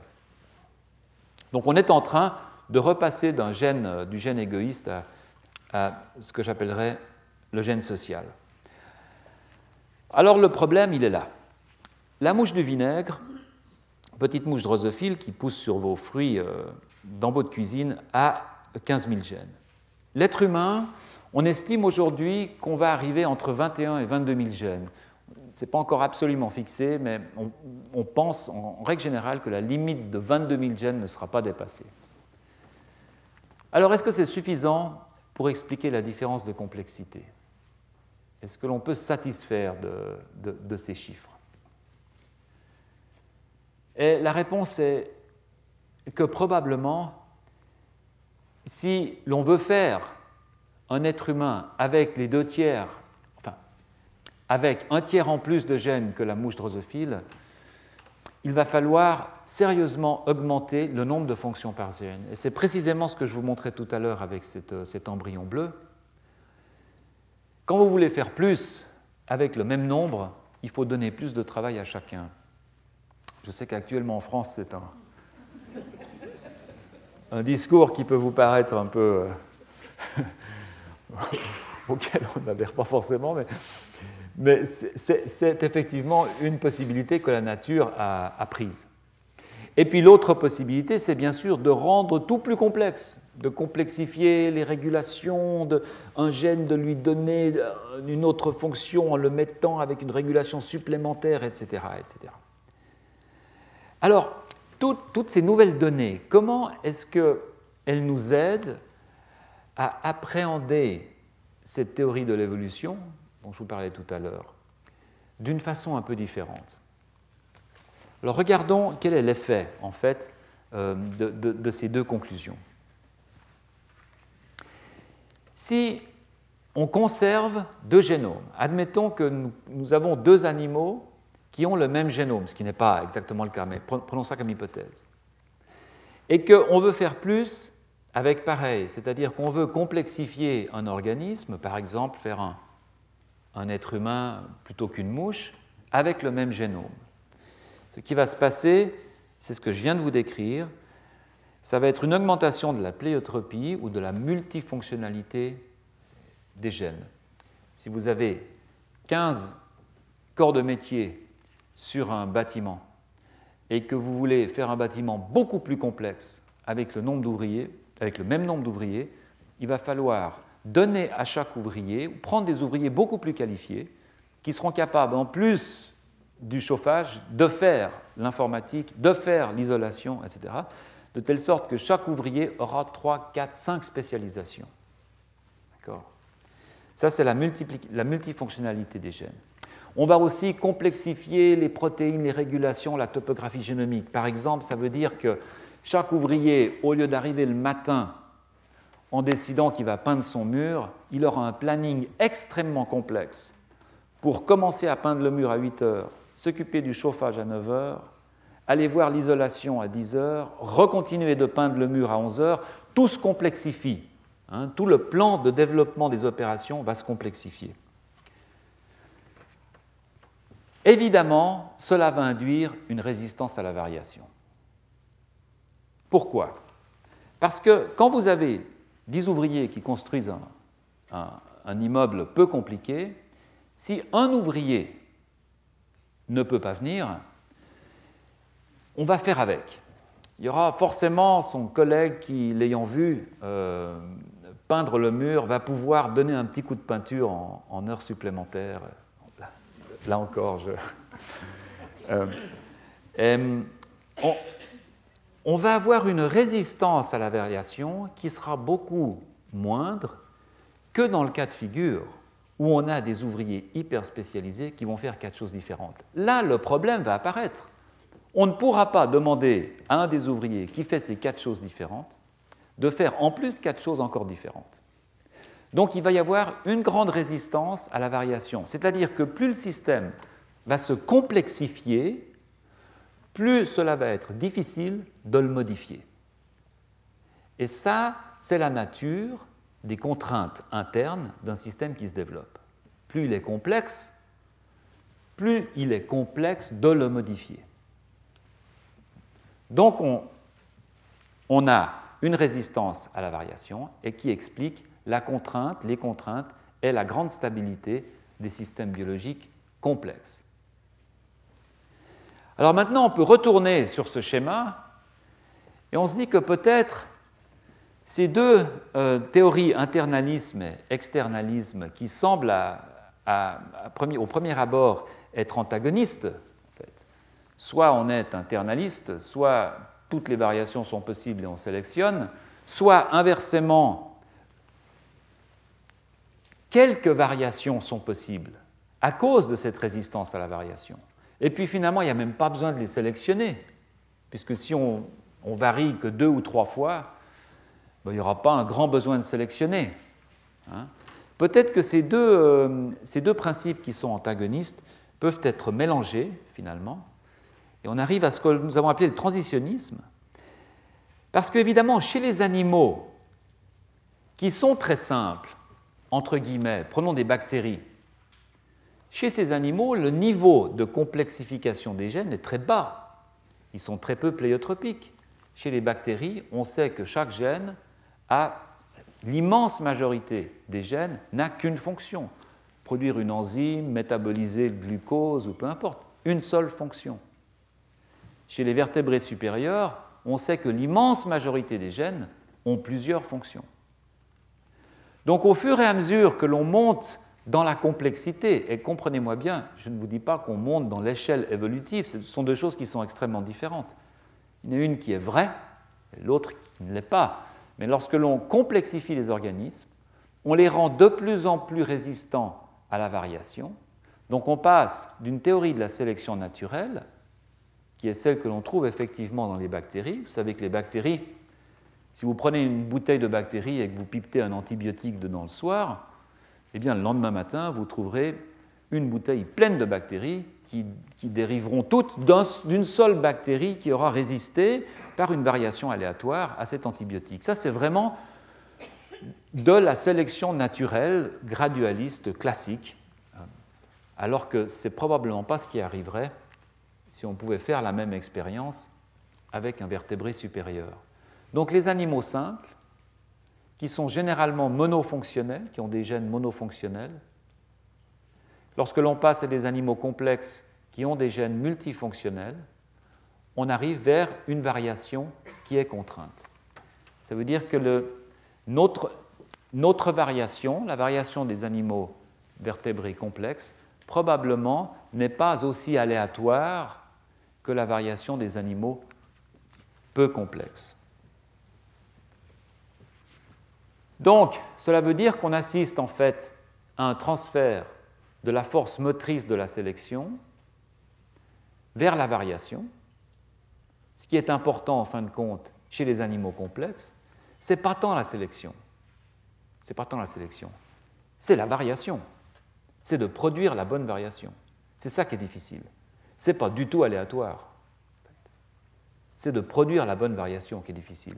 Ensuite, peut-être sera-t-elle sélectionnée. On, peut on pourrait encore discuter de l'importance de la sélection en fonction de la complexité des organismes. Parce que vraisemblablement, les organismes très complexes ne sont pas aussi sujets à une sélection naturelle que ne le seraient des organismes peu complexes. Prenez un exemple qui est totalement stupide, mais un organisme très complexe qui est capable de penser n'aurait pas eu la pression de sélection qu'auraient eu les girafes. Il suffirait de grimper à l'arbre pour aller, pour aller chercher les feuilles. Donc, c'est extrêmement simple, cette image que je, vous donne ici, mais c'est pour faire comprendre que plus les organismes se complexifient, plus il est probable que l'importance de la force de la sélection naturelle diminue. Alors qu'elle est évidemment totalement puissante chez les organismes comme les bactéries ou les levures, qui sont des organismes relativement simples entre, entre guillemets.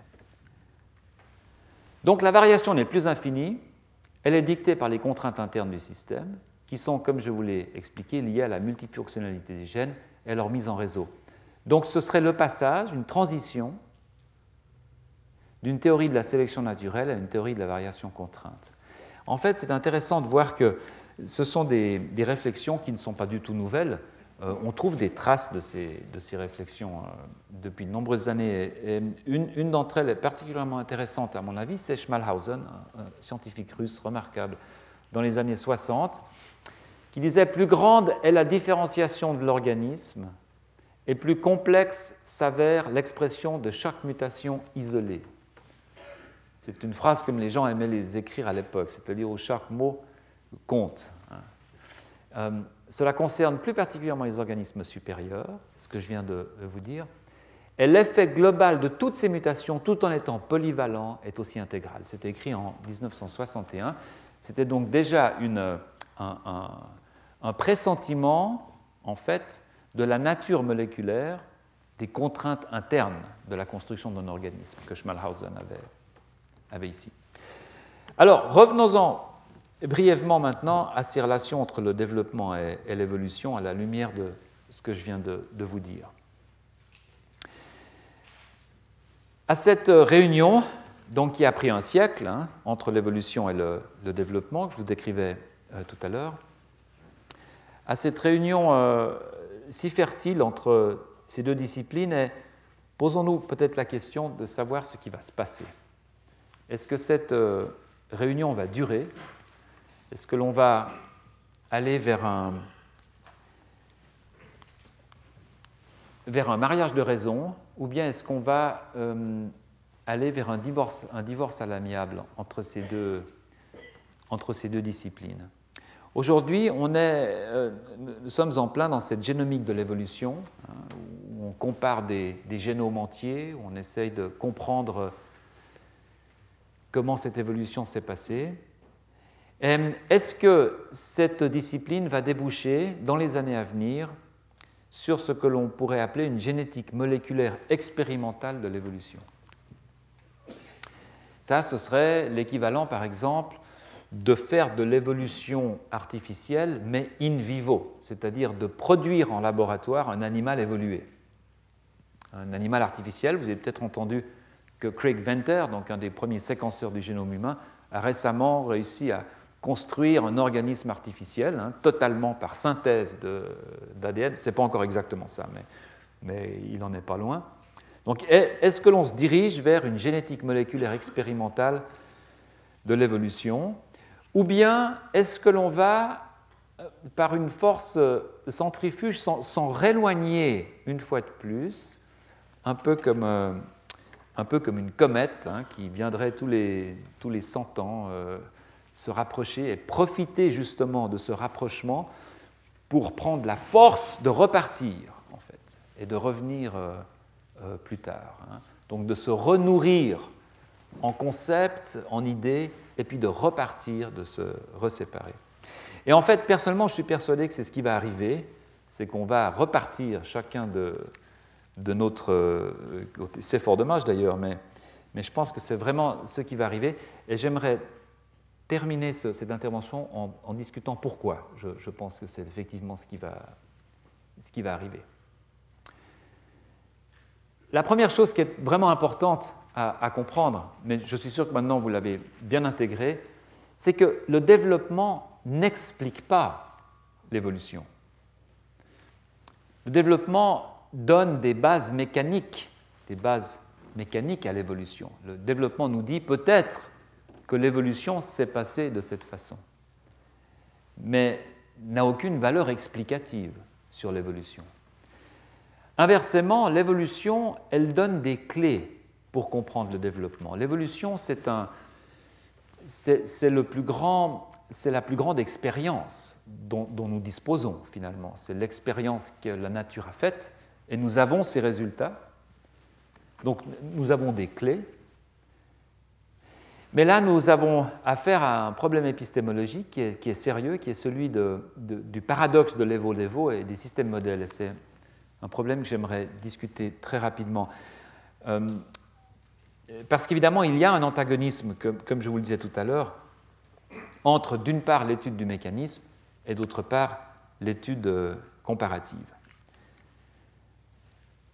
Alors aujourd'hui, les gens qui travaille dans ce domaine de l'Evo-Devo parle très souvent davantage d'un système modèle. Et si vous, si vous avez la, la, chance ou, le malheur d'assister à des, à des congrès de spécialistes dans cette discipline, vous verrez que chaque, chaque spécialiste vient avec son animal en vous donnant une liste d'avantages ou de désavantages sur les animaux des autres. Par exemple, on va dire euh, la mouche est très avantageuse parce qu'elle se développe très vite. Tel animal est très. etc. etc.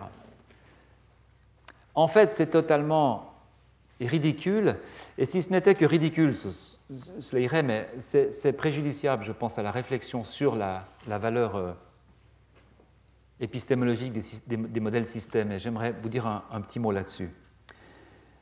Tous les animaux, et c'est ce que je vous dis depuis maintenant euh, plus d'une heure et demie, tous les animaux répondent à des règles de construction qui sont les mêmes. Il y a donc ce qu'on appelle un corps, un corps de mécanismes, des règles fondamentales. Et bien entendu, ce sont ces règles-là que nous devons comprendre. C'est là où se trouve l'intérêt de la recherche, du développement. Ce sont ces mécanismes fondamentaux. Chaque animal, néanmoins, a quelque chose qui va le faire sortir de ces règles et qui typiquement sont ce que l'on va appeler, donc un animal en gris, un animal en vert, un animal en jaune, sont typiquement ce que l'on va appeler des traits adaptatifs. Par exemple, la trompe de l'éléphant, le fait que, euh, le fait que les, les urodèles régénèrent, le fait que la mouche se développe extrêmement rapidement, le fait que les poissons, les embryons de poissons sont transparents, etc. Tout ça sont des traits qui, en règle générale, sortent de ce jeu de règles fondamentales. Et c'est la raison pour laquelle on les utilise. C'est la raison pour laquelle ils nous intéressent. Parce que ce sont des traits adaptatifs très forts. Parce que nous avons beaucoup de difficultés à rentrer dans ces règles fondamentales.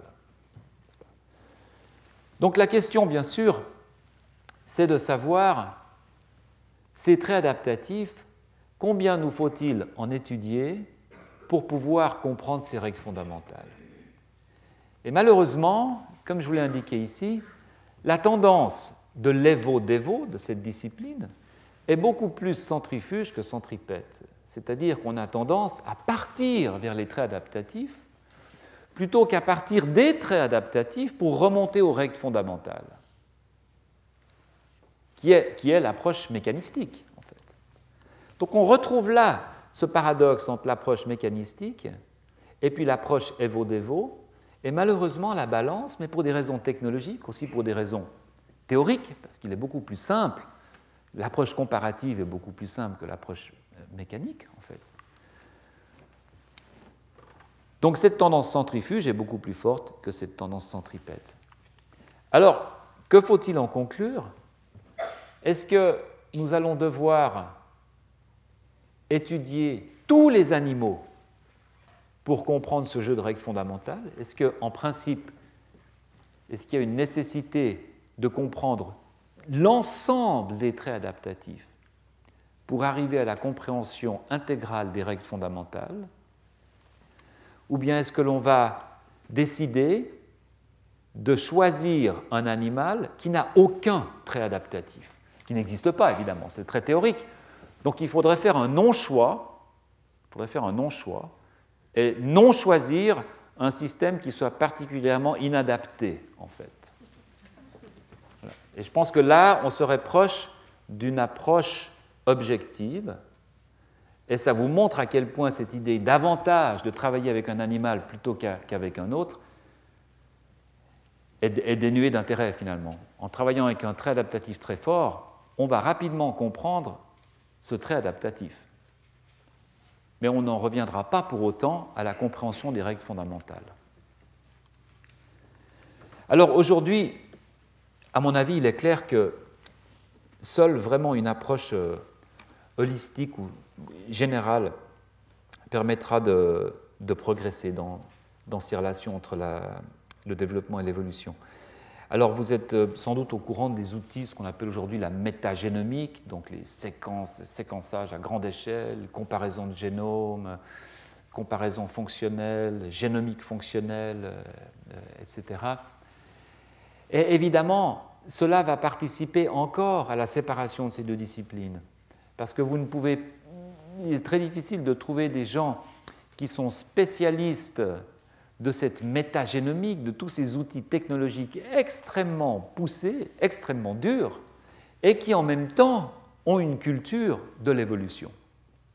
Exactement de la même façon dont au début du siècle passé, les mécaniciens du développement se sont séparés des évolutionnistes, parce que la mécanique du développement était tellement intéressante qu'ils ont complètement oublié de comparer les embryons entre eux. Et aujourd'hui, nous sommes, à mon avis, en train de, vivre euh, cette même tendance, mais alors à un niveau technologique euh, beaucoup plus élevé. Alors ceci, bien sûr, est aidé en plus par euh, le terrain extrêmement fertile de l'incompatibilité théorique entre ces deux disciplines. Et c'est là que là-dessus que j'aimerais terminer, parce qu'on y arrive finalement. Ces disciplines du développement et de l'évolution elles ont quand même des statuts épistémologiques très différents. Et j'aimerais vous l'expliquer en, quelques minutes. Le développement, c'est une science qui n'a de sens que par la récurrence. Le, développement, nous, sommes obligés de postuler qu'à chaque génération, l'embryon se développe comme l'embryon d'avant. Donc à chaque génération, l'enfant se développe comme ses parents. Si nous n'admettons pas ce postulat, le développement n'est plus une science. Et, vous devez savoir que certains de mes collègues ont abandonné en fait cette science au motif que l'on ne pouvait pas démontrer, et avec raison d'ailleurs, qu'on ne pouvait pas démontrer qu'un embryon se développait d'une façon identique à ses parents.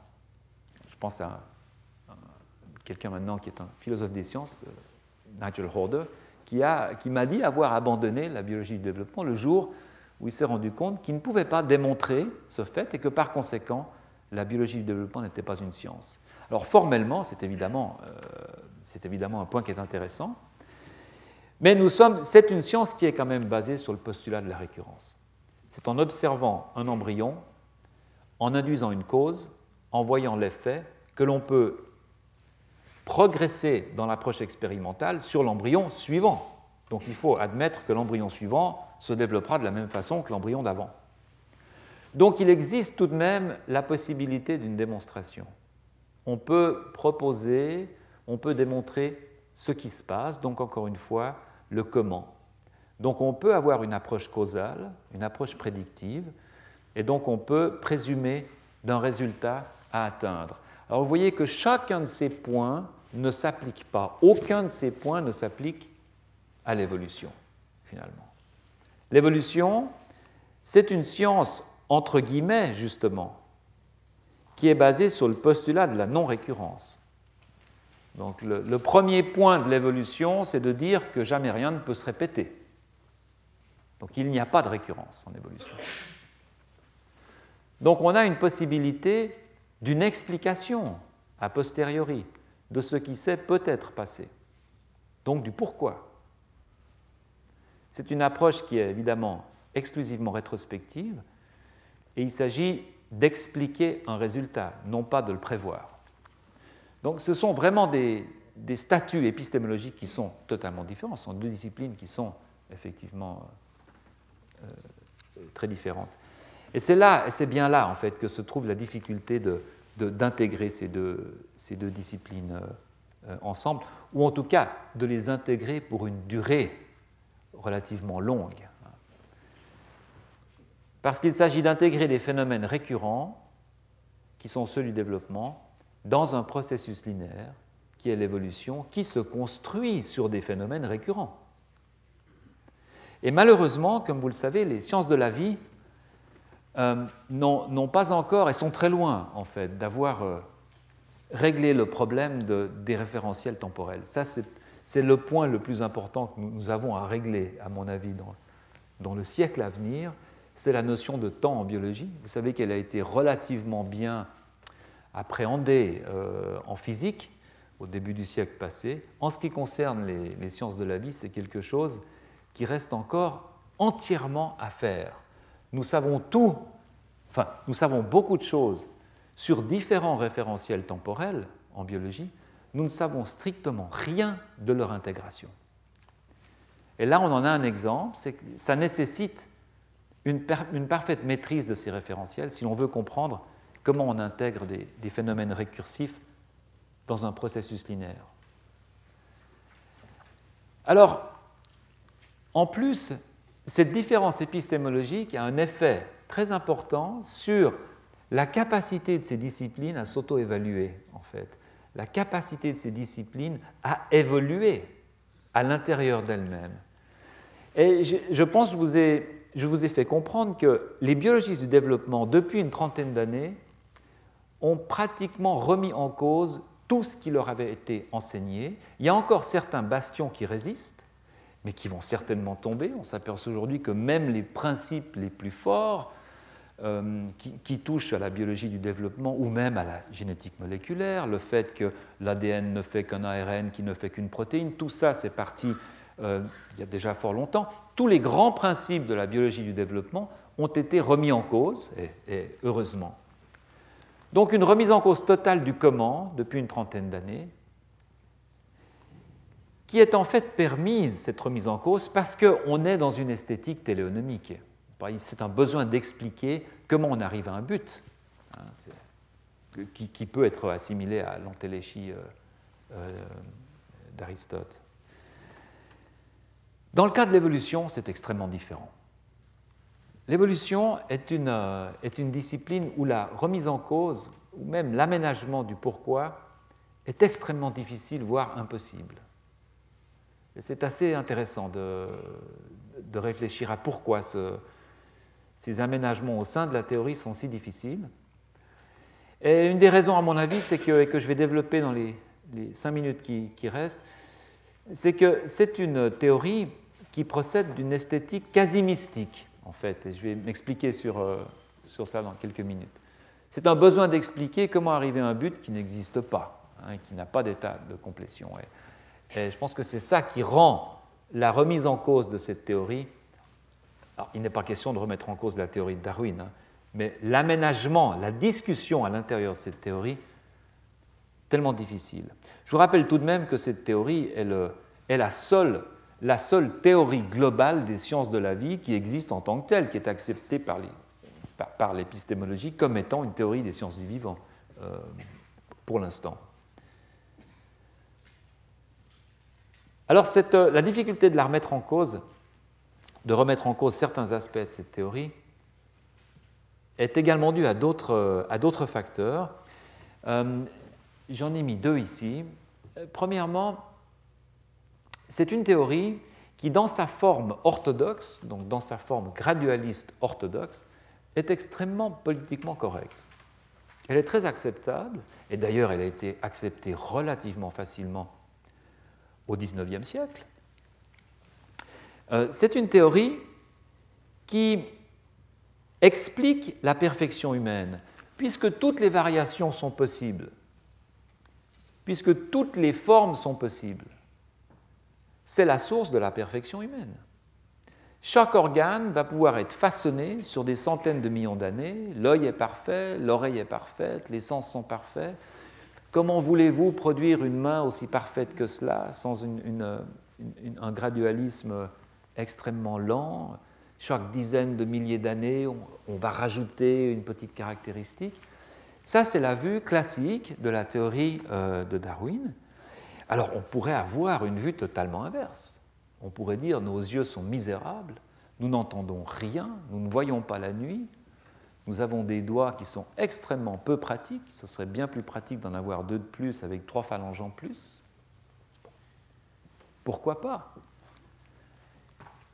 Alors remettre en cause ce gradualisme orthodoxe, c'est en fait remettre en cause la perfection de la personne humaine. Et ça, c'est quelque chose que nous acceptons de façon rationnelle, mais que nous refusons à l'intérieur euh, de nous-mêmes, pour la plupart. L'idée de contrainte interne implique exactement l'inverse, en fait. Elle implique que la perfection est strictement impossible, parce que ce qui est produit en termes de variation et ce qui est sélectionné doit être un compromis. C'est cette idée de compromis. Pourquoi? Parce que la sélection naturelle ne s'est pas exercée sur aucune des parties de l'organisme. Elle s'est exercée sur le tout. Donc ce qui nous rend tellement... Euh, euh, la raison pour laquelle nous avons eu tellement de succès dans notre évolution, c'est que le tout, le tout est relativement bien adapté, euh, nous a permis de bien nous adapter à, notre milieu, peut-être trop d'ailleurs, mais, mais c'est le tout. Chacune de nos parties doit être imparfaite pour que le tout puissent être sélectionnés.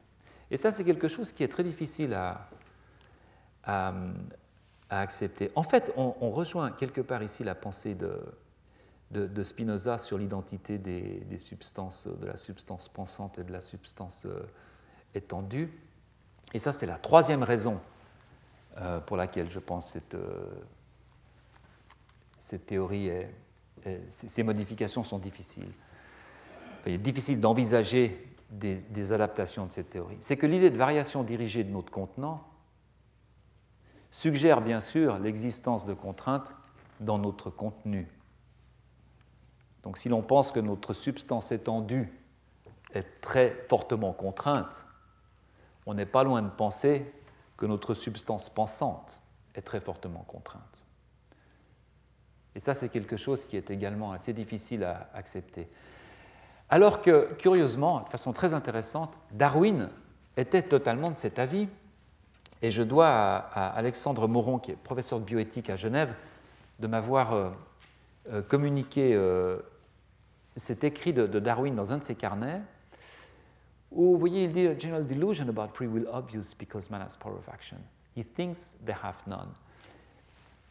Cette vue devrait nous enseigner une humilité profonde nous, nous, ne méritons aucun crédit pour rien de ce que nous faisons, en fait, c'est la traduction, nor I want to blame others. Et, nous, ne devrions pas être autorisés à, blâmer les autres pour ce qu'ils font. C'est vraiment du déterminisme profond. Hein.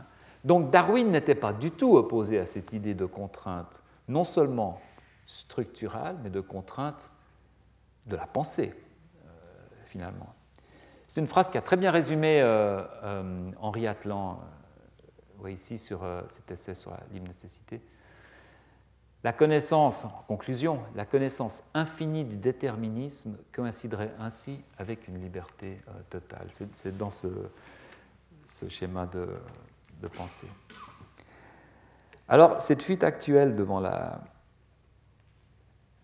la réalité en fait de la théorie de l'évolution, ces sortes d'hésitations à en discuter qui sont bien compréhensibles pour des raisons bien sûr faciles à, cerner. Euh, il est très difficile aujourd'hui, dans la situation actuelle, de discuter de certains aspects de la théorie de l'évolution sans passer pour quelqu'un qui critique cette théorie et qui donc valide des vues qui sont contraires à cette théorie de l'évolution. Et c'est très malheureux parce que ça empêche quelque part la communauté scientifique d'avoir une discussion vraiment intéressante sur cette théorie de, l'évolution, les gens récupérant euh, très très rapidement des critiques qui ne mettent évidemment pas en cause cette théorie, mais qui récupèrent ces critiques pour euh, précisément euh, alimenter leur, leur argumentation.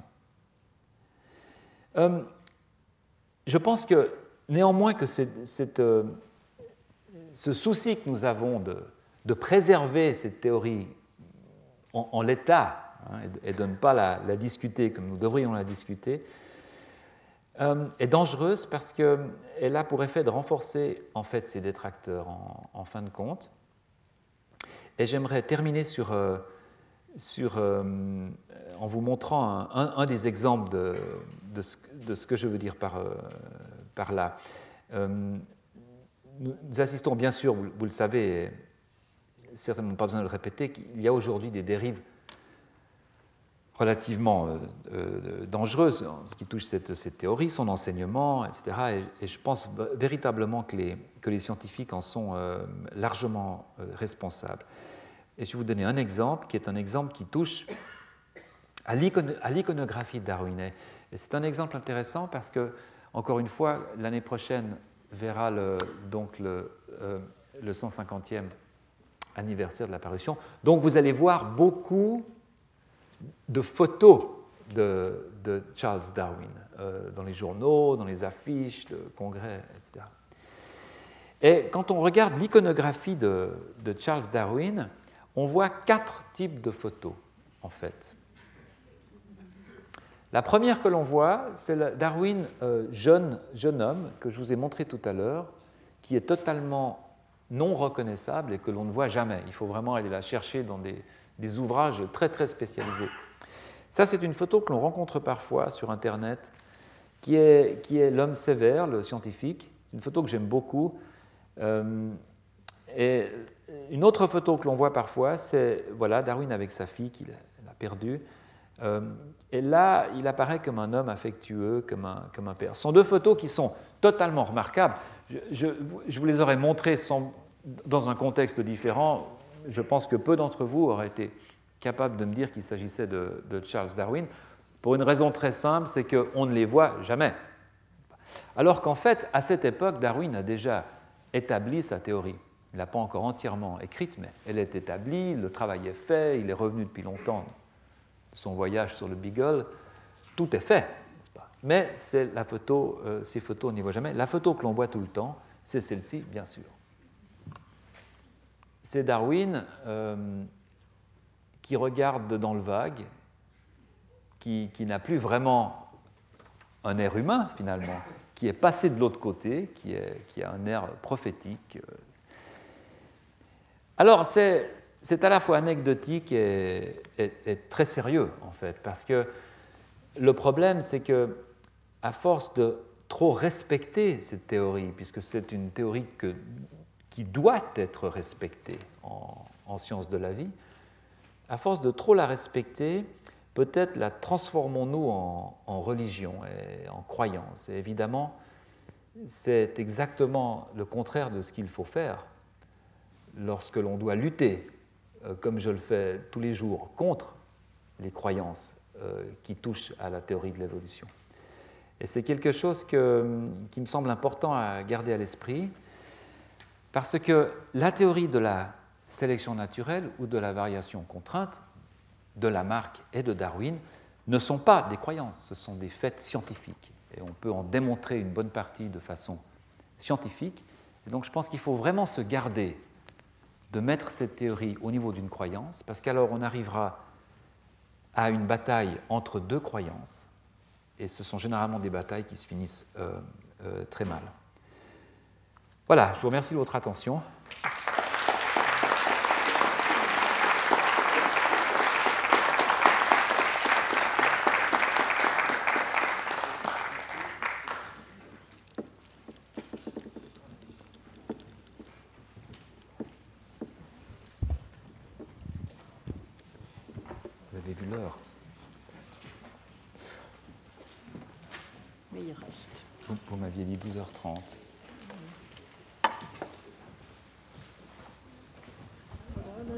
Close.